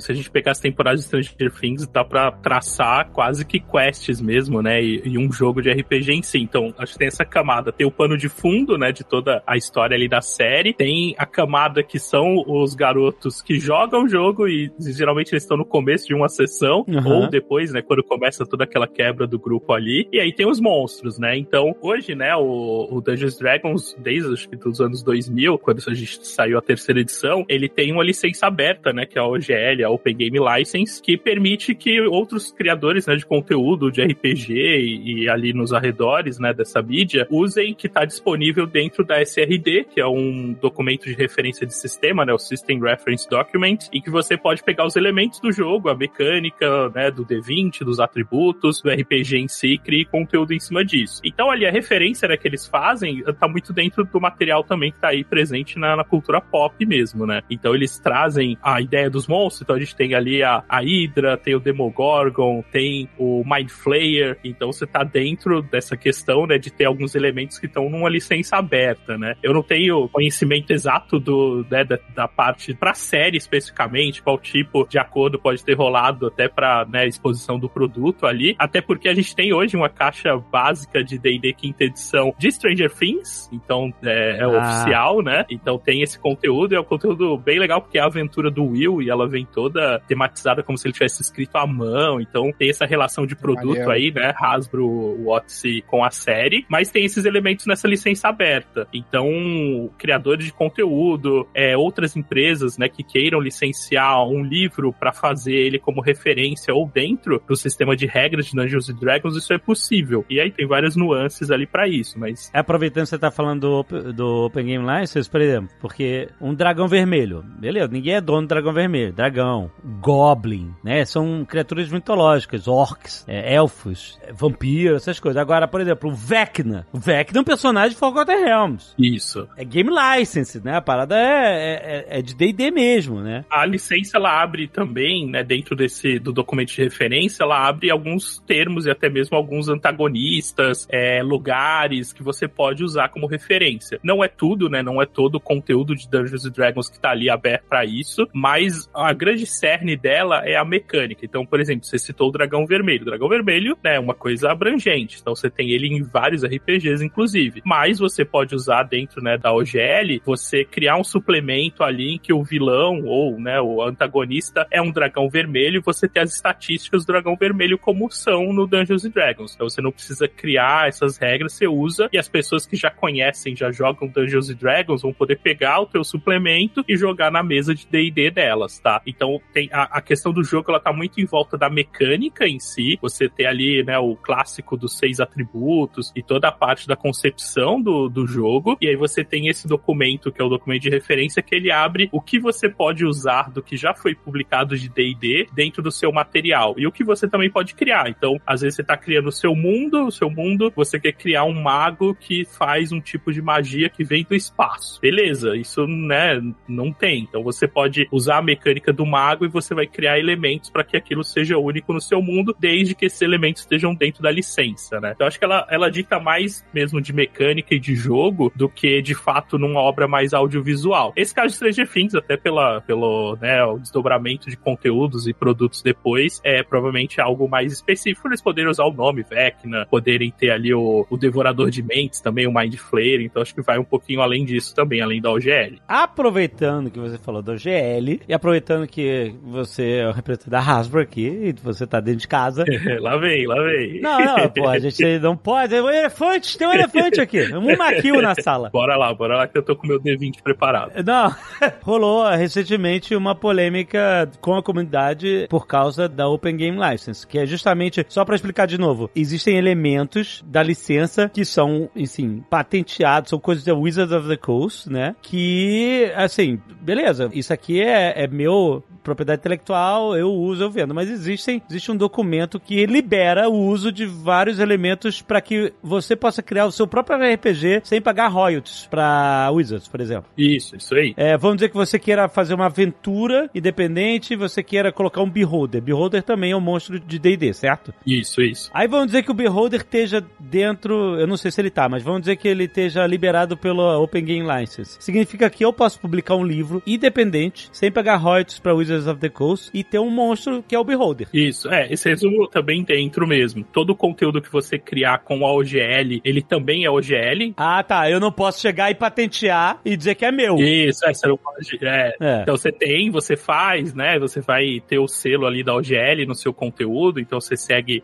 ali as regras, né? Aham. Do, do que você pode usar tanto de mecânica quanto de conteúdo de nomes e afins. E o seu conteúdo também é um conteúdo OGL. Então alguém pode achar também muito legal essa sua aventura do Beholder e pegar ela e fazer, sei lá, 10 anos depois dessa aventura do Beholder, acontece isso e cria ali uma aventura. Então é, é muito dentro disso, né? Dessa ideia de expandir para a comunidade essa mão de criação. Os seis atributos principais, força, destreza, constituição, inteligência, sabedoria e carisma, eles são algo proprietário de Dungeons Dragons que tá na OPGL ou, ou não? Não, assim, aí já é uma especificidade bem grande, assim. Não exatamente os atributos, mas aí a gente tem que pensar na mecânica como um todo. Porque hoje os atributos, eles são a base para os bônus dos seus testes. Então, esse formato, ele tá ali aberto para você utilizar. Então, você vai poder criar personagens prontos dentro dessa mecânica e tá dentro ali do seu conteúdo. Então, digamos, você vai lançar uma aventura e você já quer colocar nessa aventura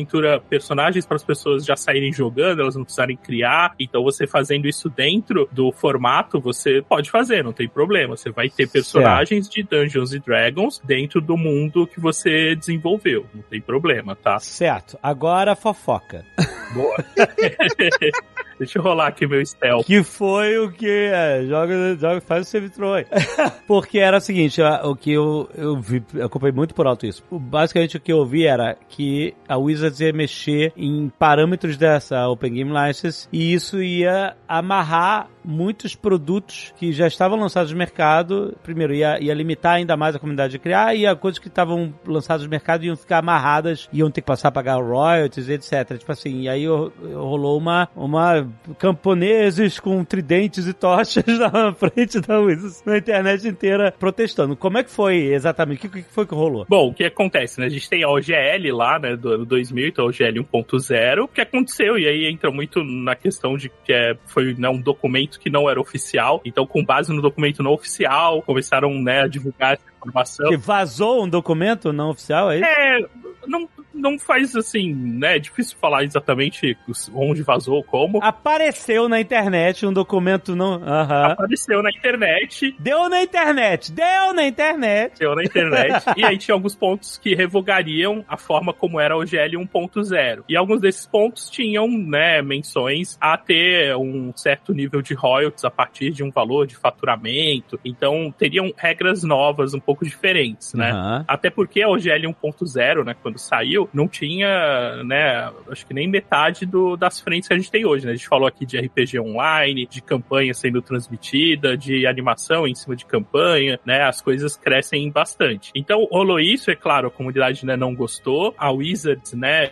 depois, durante aí esse período, fez uma pesquisa, se eu não me engano, mais de 15 mil pessoas ali responderam. É, eles viram que, né, todos estavam muito contra qualquer tipo de posicionamento nesse sentido e depois eles publicaram, né, oficialmente que não tinha nada, né, daquilo, aquele documento não era válido e fizeram a reformulação com pontos que abrangem agora ainda mais ali a comunidade. Então, de fato, teve esse problema, infelizmente, né, com todo esse ruído ali em cima de algo que ainda não tinha sido promulgado, nem né, oficial, mas depois acho que a empresa aprendeu um pouco disso aí, até com, com essa pesquisa aberta, uma pesquisa bem abrangente e foi legal que teve uma adesão muito grande da comunidade ali de responder, né? Com isso foi bem massivo, né? Que qualquer alteração naquele sentido não seria legal. Então agora já oficialmente a gente já tem aí a publicação, né? Dessa nova versão, que não tem nada daquilo que gerou as polêmicas e o documento de referência agora está mais expandido, então tem até mais elementos ali que a comunidade pode usar. Então foi um aprendizado aí. Ah, então a comunidade nos salvou de mais um Ugly Sonic, é isso?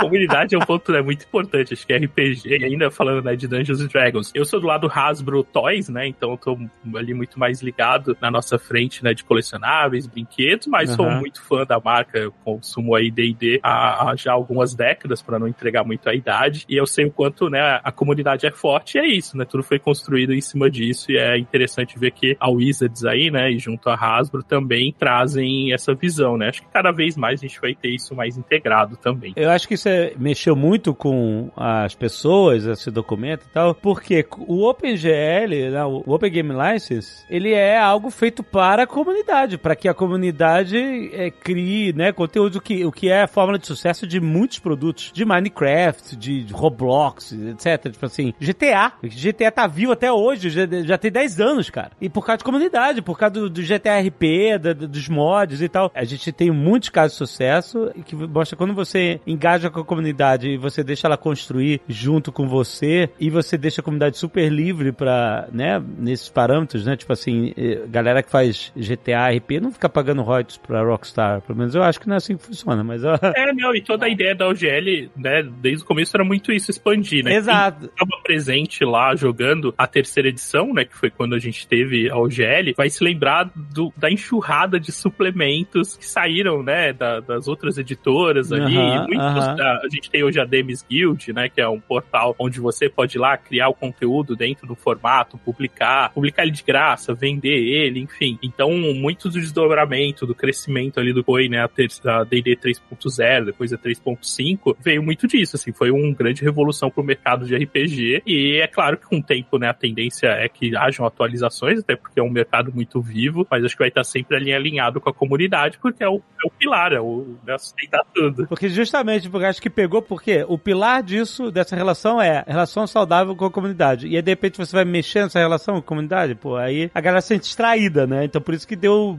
muito, sabe, muito que falar entre a comunidade. Eu fico feliz que a Wizards conseguiu, então, né, reverter e, tipo assim, provar que, não, beleza, nós estamos com a comunidade, isso aqui não, não vai rolar, não. E, e aí, eu vou até te entregar mais paradas. não, bem legal. É isso aí. Go for the Boo! Go for the eyes! Rusk! A Wizard, hoje quem é dono do D&D é a Wizards of the Coast, certo? Que é da Hasbro, é isso. Isso, isso. Mas antes da Wizards, D&D era da TSR, que era a empresa fundada pelo próprio Gary Gygax, né, um dos criadores de, do D&D lá em 1973 e tal. Aí ela, né, enfim, a empresa mudou e tal, aí virou Wizards, né? E aí a Wizards foi pra Hasbro, né? Essa é meio que a, a linha do tempo, né? Da... Isso, isso. É, começa, né, a gente tem a primeira edição do RPG lá na década de 70, 70, né? Acho que 74. Ainda, né, vindo de um desdobramento dos wargames, né? Então, assim, a ideia não surgiu. É, não surgiu do nada, né? Ah, vamos contar histórias com miniaturas, né? Os jogos de wargames eram bem populares, eram aqueles jogos que você montava exércitos, né, de miniaturas, cenários, era uma coisa mega tática, era disputa, né, você contra um amigo ou até disputas em grupo. Alguns tinham as regras para você é, refazer batalhas históricas, né, das grandes guerras e afins. E aí aí, ali o Gygax e, e o Dave Anderson, eles começaram, né? E aí, assim, a história é muito longa, mas basicamente eles começaram a pensar um pouco de como trazer, né, esse jogo para um outro patamar, né? Trazer ali para uma visão, ao invés de você controlar um grupo, né, um exército, um destacamento, e se for só um personagem. E aí dali se desdobrou para ter cenários. A princípio, ele, é, o Dungeons Dragons surge como um suplemento para Chainmail aí, como o Carlos comentou. Então você precisava conhecer, né, ter o sistema de regras de Chainmail, que era um jogo de miniatura, só de combate ali tático. Caraca, isso eu não conhecia, não. Que que é isso? É, então. É, era. É, o Chainmail. Era o, o Chainmail era o wargame de medieval. Então você tinha Sim. ali regras para combate medieval. Aí o Dungeons and Dragons, o primeiro que se chamava, é, que hoje é o ODD, né, o Original Dungeons and Dragons, ele foi um suplemento para o Chainmail. Então você comprava ele Caraca. e aí você jogava aventuras onde você era uma pessoa. Então ao invés de você ser 10 plebeus ali com uma lança, você era o guerreiro. Que maneiro, olha aí. É ali que tá o que né, a gente considera a gênese do RPG, que foi trazer esse elemento, você aí você começa a ter as regras do individuais, das classes, as habilidades. Aí vem o Dave, né, com a ideia do cenário, então ele tinha lá o cenário dele de Blackmore, e aí você começa a colocar história, né, objetivo por trás disso. E aí só depois, né, na, num, num segundo momento que é o jogo ganha o seu conjunto de regras pra ser jogado sozinho. E aí a partir dali, né, é essa história aí que a gente conhece. Então a gente tinha lá o D&D, né, o Dungeons and Dragons, depois é, ele coexistiu com o AD&D, que muita gente deve conhecer, que acho que foi a primeira introdução no Brasil, que era o Advanced Dungeons and Dragons. É, foi quando eu conheci, era já no Advanced. Eu, eu ainda tenho esse livro. Eu ainda É, tenho então. esse livro aqui. A caixa vermelha era do AD&D. Isso, isso. Sim. É, o legal de pensar é porque eles, na, eles existiam no- ao mesmo tempo. Então as pessoas podiam jogar Dungeons and Dragons ou elas poderiam jogar um sistema avançado de Dungeons and Dragons. É. Então eles existiram ao mesmo tempo. Depois a gente vem com o formato dos três livros, né? O livro do mestre, o livro do monstro, dos monstros, o livro do Jogador. jogador, que hoje, né, até hoje, até a quinta edição agora, é o formato padrão. Outros RPGs também seguiram isso. E aí, a partir dali, né, foi evoluindo. Aí até a compra, né, pela Wizards, né, of the Coast, que aí trouxe a terceira edição. E aí foi toda essa reformulação. E aí o ponto também da OGL, né, que é bem importante. Mas a Gênese foi em cima disso, assim, de Wargame, até que um dia, né, simplificando demais, eles pensaram, pô, ao invés de eu sei se esse cara entrasse escondido no castelo, ao invés de estar entrando junto com esse outro 50, né? E aí as coisas surgiram a partir dali. É, no começo ainda muito limitado, né, com cenários, então como a gente pensa hoje o RPG com essa liberdade, né, de fazer o que você quer, ainda naquela época era muito a ideia de individualizar esse wargame, né? Enfim, Sim. e aí virou o que é hoje, né? Era tipo se você pensar o que que era o Warcraft e o que que era o Dota, que foi um mod do Warcraft, né? Que o Warcraft era um jogo de você construir exército e tal, e o Dota era um mod onde você controlava heróis. Em multiplayer você controlava heróis individuais, com poderes individuais do Warcraft, né? Então, mesma, mesma premissa, né? Era uma pegada. É, e até legal, né? Vocês, como viram, né? O, jogaram, né? A D&D, vocês devem lembrar que todo aspecto ali tinha um pouco... Dos heróis, eles não eram... Né, os personagens, eles não eram tão heróicos, né? Você rolava atributo, então às vezes você era mais forte, mas ao mesmo tempo não tinha tanta destreza. Então tinha um pouco ainda dessa questão do wargame, de ser uma coisa mais pé no chão, né? Acho que ali da terceira edição pra cima, o RPG, né? O Dungeons Dragons começa a ter esse aspecto mega heróico. E aí um pouco também da criação dos cenários, né? Você pega Dragonlance, que é toda essa história, né, da- das jornadas heróicas, e aí os personagens começam a ter mais esse apelo, mas é engraçado, assim, né, pegar esses, esses livros de regras antigos e ver o quanto era difícil, não só o jogo em si, mas a sua vida de aventureiro era bem complicada. É, complicado era ficar calculando taco no, Nossa. no segunda edição. Você tinha que calcular o negativo. Caraca, taco. É, taco, né? Era com TH. Ah, C0, né? E o, e o O não era O, era zero, né? Porque taco era uma sigla de To Hit Armor Class Zero. Armor Class Zero, exatamente. Essa eu acho que galera de hoje das streamings não vai manjar, não, hein? é, porque aí quanto menor a sua armadura, quanto menor a sua AC, né? A sua Armor Class, é mais difícil era de acertar. Se você tivesse AC zero, era base, você tinha AC menos 2, menos 5, quanto... E aí, tipo assim, é uma complicação. Tudo bem, muito mais simples do que Roll Master, que o Azagal sacrificou muito pra jogar. pra jogar, que era o jogo mais complicado de todos da RPG. Imagina uma live de Holy Master. Meu Deus! Porra!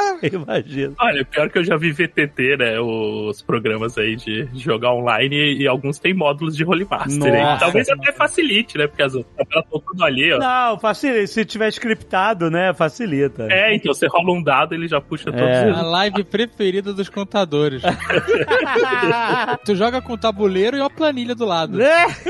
Exatamente. Cara, eu direto que- no Excel, malandro. A- As tabelas de armas era tipo grampeada na ficha. Não, é, era absurdo. sim, mas eu- isso era uma parada que eu gostava de ter tabela de arma. É. Pô, era legal pra caramba. A ficha era um. qual- é? Uma- É um livro. era um documento. É, porra, era, era foda, era foda. Dava pra auditar. O, Dava. o, o, Dava. Holy Master ele dava pra você auditar ele, de tanta informação que tinha.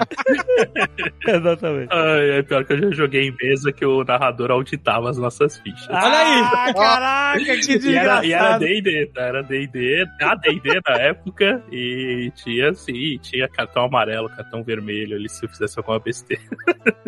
Go for the eyes, Boo! Go for the eyes! Rusk! Eu lembro que eu tinha um, um livro antigo do Dungeons and Dragons, mas acho que já era uma outra edição. Não era D&D, era Dungeons and Dragons. Ele tinha regras de combate em, em massa, tipo de exército. Era do Birthright. O Birthright tinha. Não, não era Birthright. Não, não, não, não. Era um... Era um... É, saíram os compêndios, eu lembro que tinha o É. Combat Tactics, que ele tinha... Tinha o combate até... Aqueles compêndios de, de capa marrom, né? Isso. Tinha muito. O que eu lembro do Birthright é que ele tinha combate de reinos. Você tinha.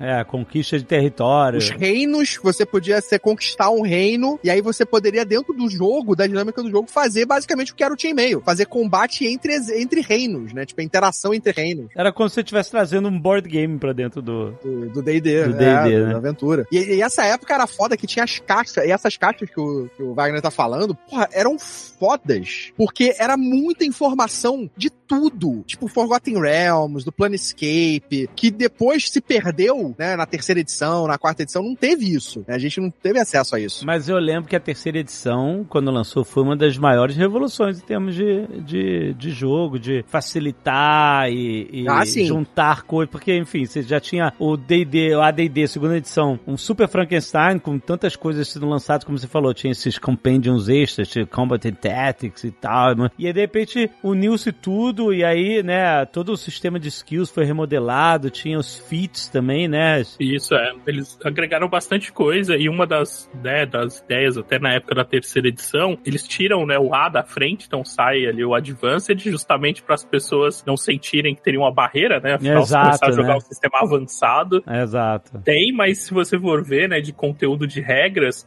a terceira edição tinha, né, e aí três Cálculo linear! A terceira edição tinha cálculo tinha umas linear! coisas muito complexas, assim, muito, tanto que ela precisou, né, ter essa revisão, né, teve a revisão pra 3.5, que aí é, mexeu ali, depois, né, na quarta edição, aí, não sei se vocês chegaram a jogar, porque é um momento bem diferenciado, aonde até a gente falou agora de board games, acho que foi o momento que Dungeons and Dragons chegou mais perto de poder ser apresentado ali como um jogo, talvez, eu diria assim, mais fácil pelo formato, mas bem diferente do que a gente estava acostumado, É, né. eu, eu tinha a sensação da quarta edição ser quase como um videogame, como se fosse um World of Warcraft. É, é na- exatamente. A galera tava muito é, comparando com essas mecânicas de MMORPG, tipo World of Warcraft e tal, onde todo mundo tinha uma dinâmica. Eu até entendo eles querendo simplificar e atingir um público que tava conhecendo o RPG pelos videogames. Final da década de 90, início do ano 2000, com a internet começando a bombar e a chegada da banda larga, foi uma época que o RPG de mesa, eu até temia pela vida do RPG de mesa, começou a disputar a atenção de toda a nova geração de jogadores com internet, com videogame, com todas essas diversões digitais e aquela diversão de mesa tá ficando pra trás. E aí, é, eu falei, assim, putz, eu entendo até o movimento, mas como é que a gente vai pegar essa galera nova? Eu acho que essa coisa começou a renascer com influenciadores trazendo RPG pra internet, tipo assim, as lives, enfim, os RPGs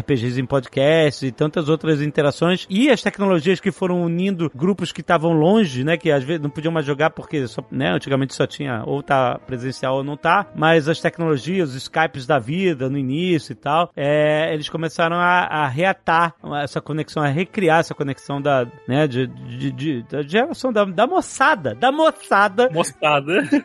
Mas eu lembro que o quarta edição foi muito criticado pela galera das antigas por justamente parecer que o RPG que a gente gostava tava ficando meio aguado e tentando copiar uma tendência que não nasceu dentro do RPG de mesa, assim, que nasceu nos videogames, né? Porque todos os personagens tinham uma progressão muito parecida, todo mundo tinha um poderzinho especial, com cooldown, alguma coisa assim. E pior que esse era o cerne da coisa, né? Lendo né, entrevistas dos designers da quarta edição, eles tinham justamente essa vontade, né, de colocar todas as classes, né, num mesmo nível, num, numa mesma segmentação, assim, para você acompanhar. Então saía da terceira edição, onde é, e aí os combeiros aí vão se sentir representados, né? Na terceira edição existia maneiras de você tornar combinações mega poderosas e aí usuários de magia tinham muita vantagem, níveis mais altos. Então chegava um ponto ali que o jogo acabava ficando um pouco quebrado nesse sentido, né? Quem conseguia combinar feats, pegar gene suplementos, ficava muito poderoso. E aí na quarta eles chegam com isso, ó, todo mundo vai ter esse poder básico, então todo mundo se sentia parte dos desafios do grupo a todo momento. E meio que retroalimenta, né? Porque até então D&D ele pautava um pouco do formato dos jogos de videogame, né? Os RPGs de videogame. Você tinha sistema de atributo, evolução, XP, etc, né? Que surgiram ali todo com o primeiro Dungeons Dragons. E agora Dungeons Dragons pega os elementos dos, dos RPGs virtuais, né? E joga para o sistema core. Então balançou bastante. Ficou um tempo assim, mas a quinta edição parece que, tipo, consertou essa parada toda, né? Eu joguei pouquíssimo na quinta edição. A quinta edição, ela, ela traz, e aí falando agora né, um pouco como fã também, mas eu sinto que ela traz o gosto que a gente tinha nas primeiras edições ali, né? Do que a gente imagina de AD&D, de D&D, de D&D terceira edição, mas com um formato reformulado, com regras muito mais dinâmicas, mais concisas, com, né, as classes com poderes e habilidades icônicas, então é fácil reconhecer o para que que serve aquela classe, né? Então se você quer ser o congelador de magia, você tem ali opções bem diferentes e legais para jogar. Então a quinta edição ela traz um pouco do que seria, né, essa coisa mais raiz assim, sem sem muito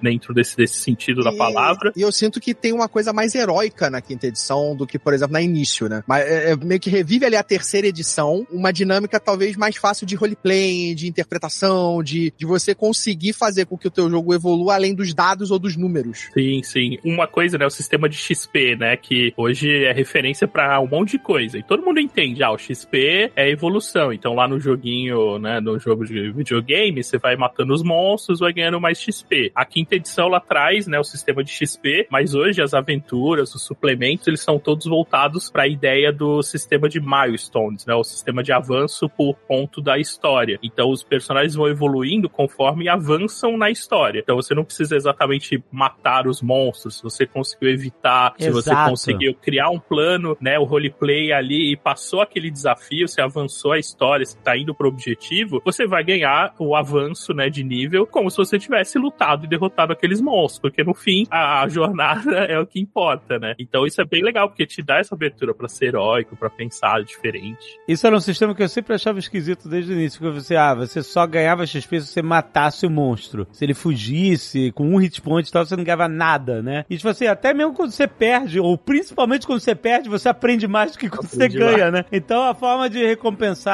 e evoluir os personagens por experiência, pelo menos por essa premissa de que você tá ganhando experiência, ficando, né, mais proficiente, melhor no que você faz e tal, tinha que ser um sistema muito mais abrangente que funcionasse. Tanto que eu, como mestre, fazia meio que uma regra da casa, um house rule, que se você resolvesse essa situação, você ganhava. Não importa como. Se o monstro fugiu, você ganhou XP. Se você, tipo assim, conseguiu impedir uma briga numa taverna, por mais que você não tenha matado ninguém, então você também ganha XP por isso, entendeu? Tudo, é, tudo isso dava é, XP e até ajudava até ter um, pelo menos uma progressão de nível por aventura, então pra não ficar tudo muito demorado etc e tal, né? Depende de como cada grupo gosta de jogar, mas eu sempre gostava de recompensar com XP por qualquer coisa, até por uma boa ideia que não tivesse nenhuma rolada de dado, né? Pensar que, tipo, antigamente era dividido por classe, né? Você, tipo, o guerreiro, você ganhava XP matando, o ladrão ganhava XP roubando, o mago usando magia. Então, não era uma coisa, tipo, se o grupo fizesse, todo mundo ganhava XP, né? Era uma coisa até muito mais individual, mas eu acho que isso era ainda resquício ali da coisa que vinha do, do chainmail, da coisa do... Ah, sim, sim. dos wargames, né? Que era focado na coisa da batalha, das ações, né? E hoje tá muito mais fluido, tá muito mais, tipo, integrado na- no que a história tá te levando. Eu, eu tô gostando muito dos livros de história, né? Dos livros de aventuras prontas que você consegue Então, adaptar. Eu tô jogando duas nesse momento. Eu tô jogando Horde of the Dragon Queen e o Storm King's Thunder, né? Que são duas histórias ali que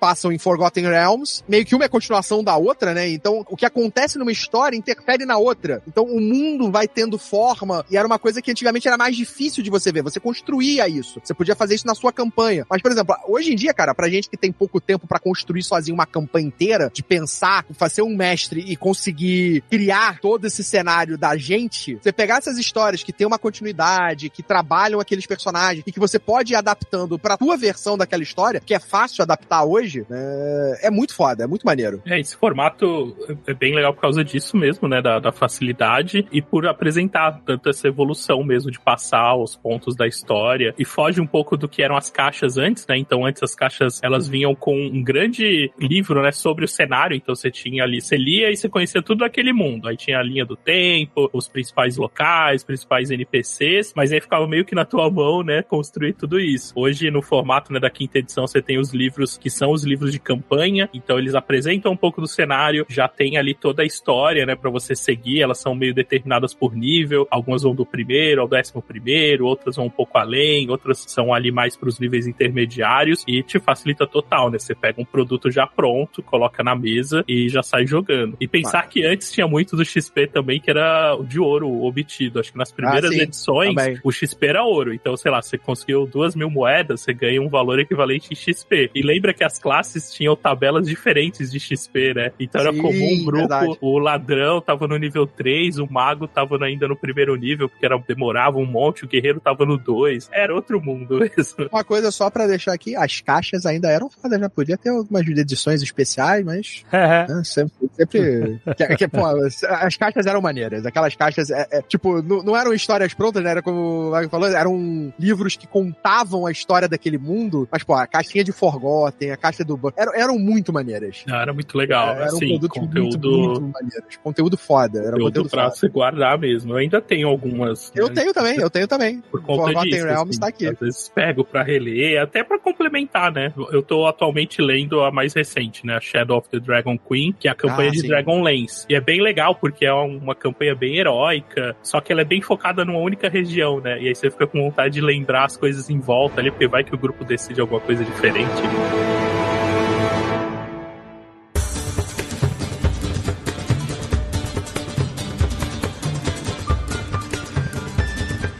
O Azaghal teve que sair correndo, então agora ele virou NPC. Eu acho que na edição tinha que colocar, em alguns momentos, o, o Azaghal falando, aham, É, não, exato, ó, Azaghal, é, a gente tem o Azaghal NPC, ó, aqui a versão do Azaghal NPC. Azaghal, tudo bem aí? Aham. Aí, tá vendo? Ele pode rir com a gente, pelo menos, né?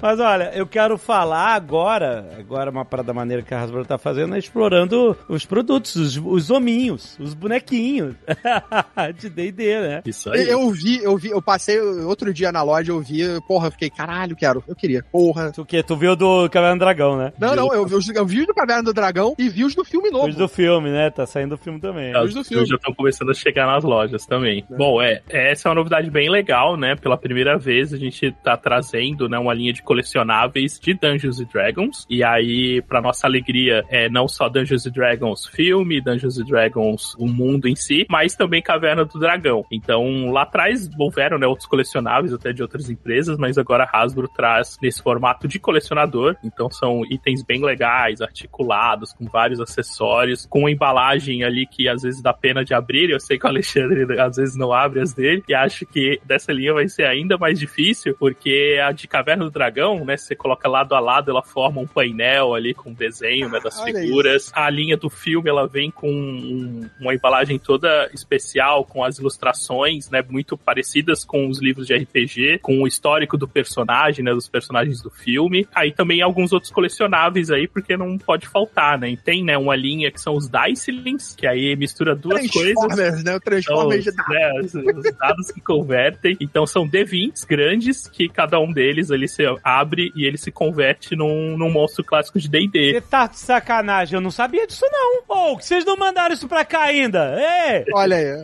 Deve estar chegando ali. tá Dragão louco. vermelho, dragão preto, Albert que irado isso, cara. E o Beholder. Beholder. Putz, É. O Beholder só abre os olhinhos, né? Ele, ah, o Beholder eu já adianto que é o mais fácil de abrir e de fechar, tá? Caraca, que maneiro. Eu tô aqui com o meu dragão vermelho, que às vezes eu tento, eu não consigo mais fechar ele sem olhar no manual, mas é, é- faz parte da brincadeira. E é uma linha de colecionáveis aí diferente, mas bem legal, porque né, é um D20, né? É icônico. Ó, eu tô te falando, manda mais porque a gente foi fazer aquele programa, o Nerd Office de G.I. Joe, o Matéria e o Marcelo eh, Bassoli em cima de mim. Falei assim, você vai ficar com esse aí mesmo? Você vai abrir? Você- Manda pra cá, cara. Ó, então, ó, já pensa, manda reforçado porque esses moleques ficam em cima de mim pedindo.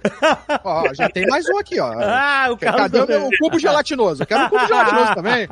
Bem, bem lembrado, Carlos. A gente tem do, da linha do filme o Cubo Gelatinoso, Aham. e ele é na escala das figuras, e ele Maneiro. abre e você pode pôr as figuras dentro ali. Caraca, no que maneiro. Porra, olha que. E ele vem com vários itens grudados que você pode tirar e usar. Então tem mágicos ali no- nas suas figuras. Então é, um- é uma iniciativa bem legal aí de a gente ter essa linha, né, de colecionáveis pros fãs, mesmo de Dungeons Dragons, seja do RPG ou do clássico, né, Caverna do Dragão. De Caverna do Dragão a gente ainda puxa um pouquinho mais pro RPG, porque cada figura vem com um dado, e aí quando você junta a coleção, você tem um set completo ali, D4, D6, D10, D centena. O pack com Vingador e com Mestre dos Magos vem com um D20 maiorzão, assim, né, oversized aí pra chamar atenção na mesa. Então é uma linha completa. A de Caverna do Dragão a gente já tá com ela aí nas lojas, no e-commerce. A segunda Wave tá em pré-venda, né, pra fechar o grupo todo, a moçada toda, né, Ale?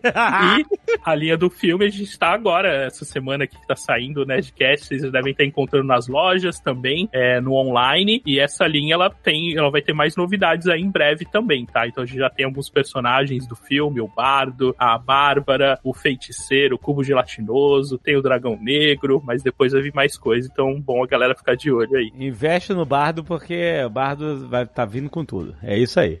Os bardos estão na moda agora, hein? é, amigo, exatamente. Isso que você falou, assim, tem a linha Caverna do Dragão e tem a linha do filme, né? Isso, e a gente tem uma linha que é a linha Dungeons and Dragons, que ela vai trazer monstros, né, e personagens de D&D. De D&D então, mesmo. podem ser que eles não apareçam ali no filme, mas nós vamos ter ali no, no foco mesmo da linha, tá? Então a gente tem a linha do filme também, mas tem alguns monstros como os Dicelings, que são monstros clássicos de Dungeons and Dragons. Porra, cara, isso eu quero, os Dice Links, pelo amor de Deus. Mas tu já viu o filme, quer dizer, é isso? Tu já viu o filme? Já vi o filme, e aí, né, a gente falou lá no começo dos Olha. filmes. Eu disse que eu sou né, um defensor dos filmes antigos. E aí a gente falou aqui, falou a real, até porque também, né, são filmes aí que tiveram outras produções, não tem nenhuma ligação ali com a gente. Mas agora nós temos o novo filme, Honra entre Rebeldes, está estreando agora em abril. Eu já tive a oportunidade de assistir o filme, tá? É, e foi num momento, assim, para assistir mesmo como fã, né? Apesar de estar fazendo parte aí da campanha de marketing, né, da nossa linha de colecionáveis. Ó, é é isso, sem nenhum viés, Foi- completamente. foi- é, não, eu- É, acidental. Acidental. Ah, é. Eu cavei essa sessão? Talvez. Ah, ah. mas é aquilo, né? Você tem que rolar bem ali no seu teste de persuasão. Mas bom, galera, eu assisti o filme, tá? Tá muito legal. Acho que traz muito do espírito que a gente conversou aqui da diversão, que é uma mesa de RPG. Então acho que agora a gente tem uma grande produção e efeitos visuais. Vocês já viram os trailers, né? Viram os teasers. Não preciso nem falar aqui. O filme ainda traz mais coisas legais, tá? Tem muito efeito prático. A gente tem, pra quem é fã, tem muitas camadas, então vocês vão reconhecer nomes de locais famosos ali de Forgotten Realms, é NPCs, itens, mas toda aventura é uma aventura que eu sinto que eu jogaria numa mesa, que aconteceria parceria numa maneiro. mesa. É isso. Então estamos bem representados, tá? Eu, eu tô muito feliz ali do resultado e com certeza é, acredito que os fãs também estarão, tá? É então sobre não isso. tem nada a ver com esses filmes que a gente falou, gente. Tá na hora de nós sermos felizes no cinema com o D&D. Se bem que você falou que você gosta, né? Então, ó, Não, cuidado. sim, assim, é, tá aquilo, né? O meu ponto eu gosto, mas eu sei que é zoado. Agora, esse é Esse aquele filme de verdade. que eu gosto e eu posso falar, vamos assistir que eu não vou passar vergonha. Aham. Esse eu, eu sei que eu passaria vergonha aqui de Eu, mostrar eu acho que a, que a um. grande pergunta pra esse filme, galera que não conhece nada de D&D. Galera que não conhece nada de D&D, esse é um ponto muito legal. Eu não vou entrar aqui nenhum spoiler, tá? Eu quero que todo mundo tenha experiência máxima. Mas o que que acontece, assim, o que que é legal desse filme? Pra quem conhece D&D, a gente enxerga várias outras camadas. Detalhes, é, monstros. Então, às vezes, a cena tá acontecendo uma coisa e você olha em volta, tem ali um monstro clássico de D&D fazendo um negócio. Exemplo, assim, tem um momento que a galera tá andando e se você olhar bem no cantinho, tem dois monstros da ferrugem disputando um pedaço de uma armadura velha. Então, assim, quem joga D&D vai olhar, nossa, monstro da ferrugem, já enfrentei. É, pra quem não joga. Mas pra quem não joga, tá ali, é um monstro. Mas pra quem não, não conhece, nunca jogou RPG, vai assistir uma aventura muito divertida, com bastante humor. É, e não, não é um humor zoado, é um humor divertido. Os personagens, né, são mega carismáticos e não vai ficar perdido. E, e isso foi um ponto bem legal é, de perceber esse cuidado, tá? Porque quando a gente fala em Forgotten, né, e o Alexandre é fã aí, sabe que, meu, tem milhões de livros, dezenas de NPCs. Se ficasse parando pra explicar cada um deles, ficaria um filme mega enfadonho ou só É. focado pra fãs. É claro, é claro. E eles conseguiram mostrar um mundo fantástico, dar detalhes pra quem curte esse mundo, mas pra quem não curte vai entender e vai seguir na diversão junto com todo mundo mesmo. Então, assim, é um ano, né, de D&D e aí falando, né, como Hasbro, né, um ano importante, é um ano pra gente trazer aí a franquia pra uma outra frente, né, que é essa frente dos cinemas, uma frente massiva e com certeza aí a tentativa de um acerto crítico mesmo pra que todo mundo goste, todo mundo abrace aí D&D junto com a gente. Eu tava falando isso desde a Comic Con, que eu tive no painel e eu assisti um monte de cenas que só foram liberadas agora, que eu tava achando, poxa, gente, os trailers são maneiros, mas eles não estão mostrando as partes mais engraçadas que eu vi lá na Comic Con. E agora, um dos exemplos que eu posso dar é a cena do Speak with Dead, né? Que é a magia de falar com os mortos, que é uma galhofa clássica de mesa, que acontece no Nerd que é RPG de Gunner, que é a magia que você ressuscita um cadáver, e ele te responde cinco perguntas que ele sabia em vida, e depois que ele termina essas cinco perguntas, ele volta a morrer e você não pode ressuscitar ele de novo. Acabou. Acabou essa comunicação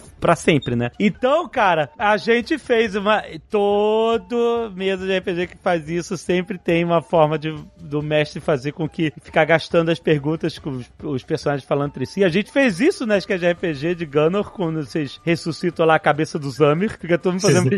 e aí tem exatamente isso no Cara, quando eu vi isso, essa cena deles falando com o Moto e, e aí fazendo pergunta e, e ele, não, não era pra você responder isso e tal. Cara, isso me pegou demais, porque eles estão. Isso que eu acho maneiro. Pro filme, eles estão levando isso a sério. Pra gente que é galhofa, entendeu? É diferente do Dungeons and Dragons lá do ano 2000, que o filme inteiro se levava a sério. Só que pra gente era uma galhofa toda aquela seriedade. Esse não se leva a sério, mas pros personagens lá dentro é sério, mas a gente sabe que o filme não tá se levando a sério, que ele tá zoando, que ele tá trazendo as galhofas da mesa de RPG pra dentro do universo, que é o que os The Gamers faziam naquele fanfilme lá da década de 2000, de trazer Exato. essas galhofas, essas extrapolações e tal da mesa de jogo pra mostrar, olha só como isso fica ridículo se você fosse interpretar isso acontecendo. né? Então essa cena do cemitério assim, me pegou demais. Eu não vi o filme ainda, mas me pegou demais. Eu falei, cara, que se o filme for nessa vibe, é isso. É isso que a gente tava querendo. É, e o legal é que mesmo nessa ceninha curta, né, você entende, né, qualquer pessoa entende ali o que tá rolando, né, então Exatamente, esse era o meu segundo ponto.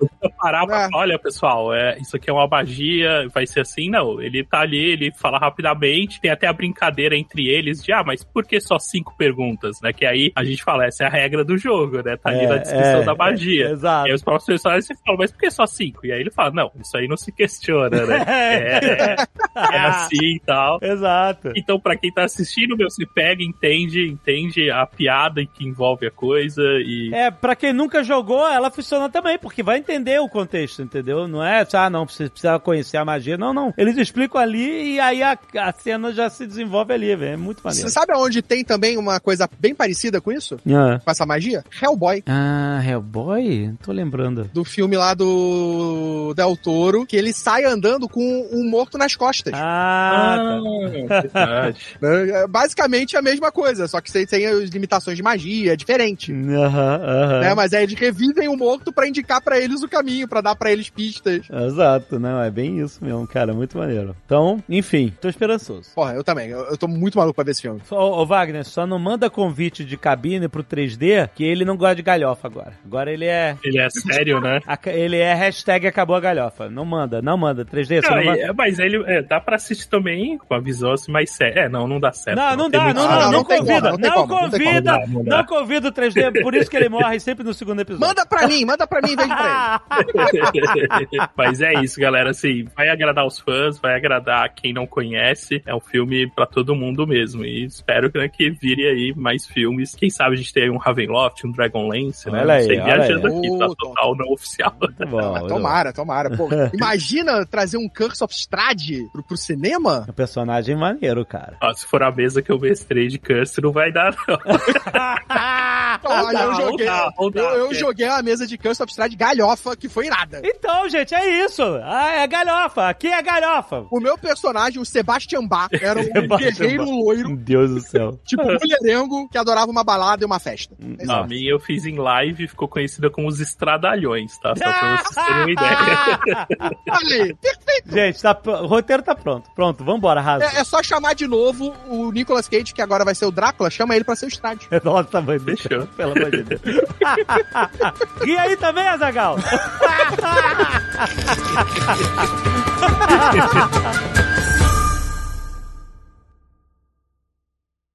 Este Nerdcast foi editado por Radiofobia, podcast e multimídia.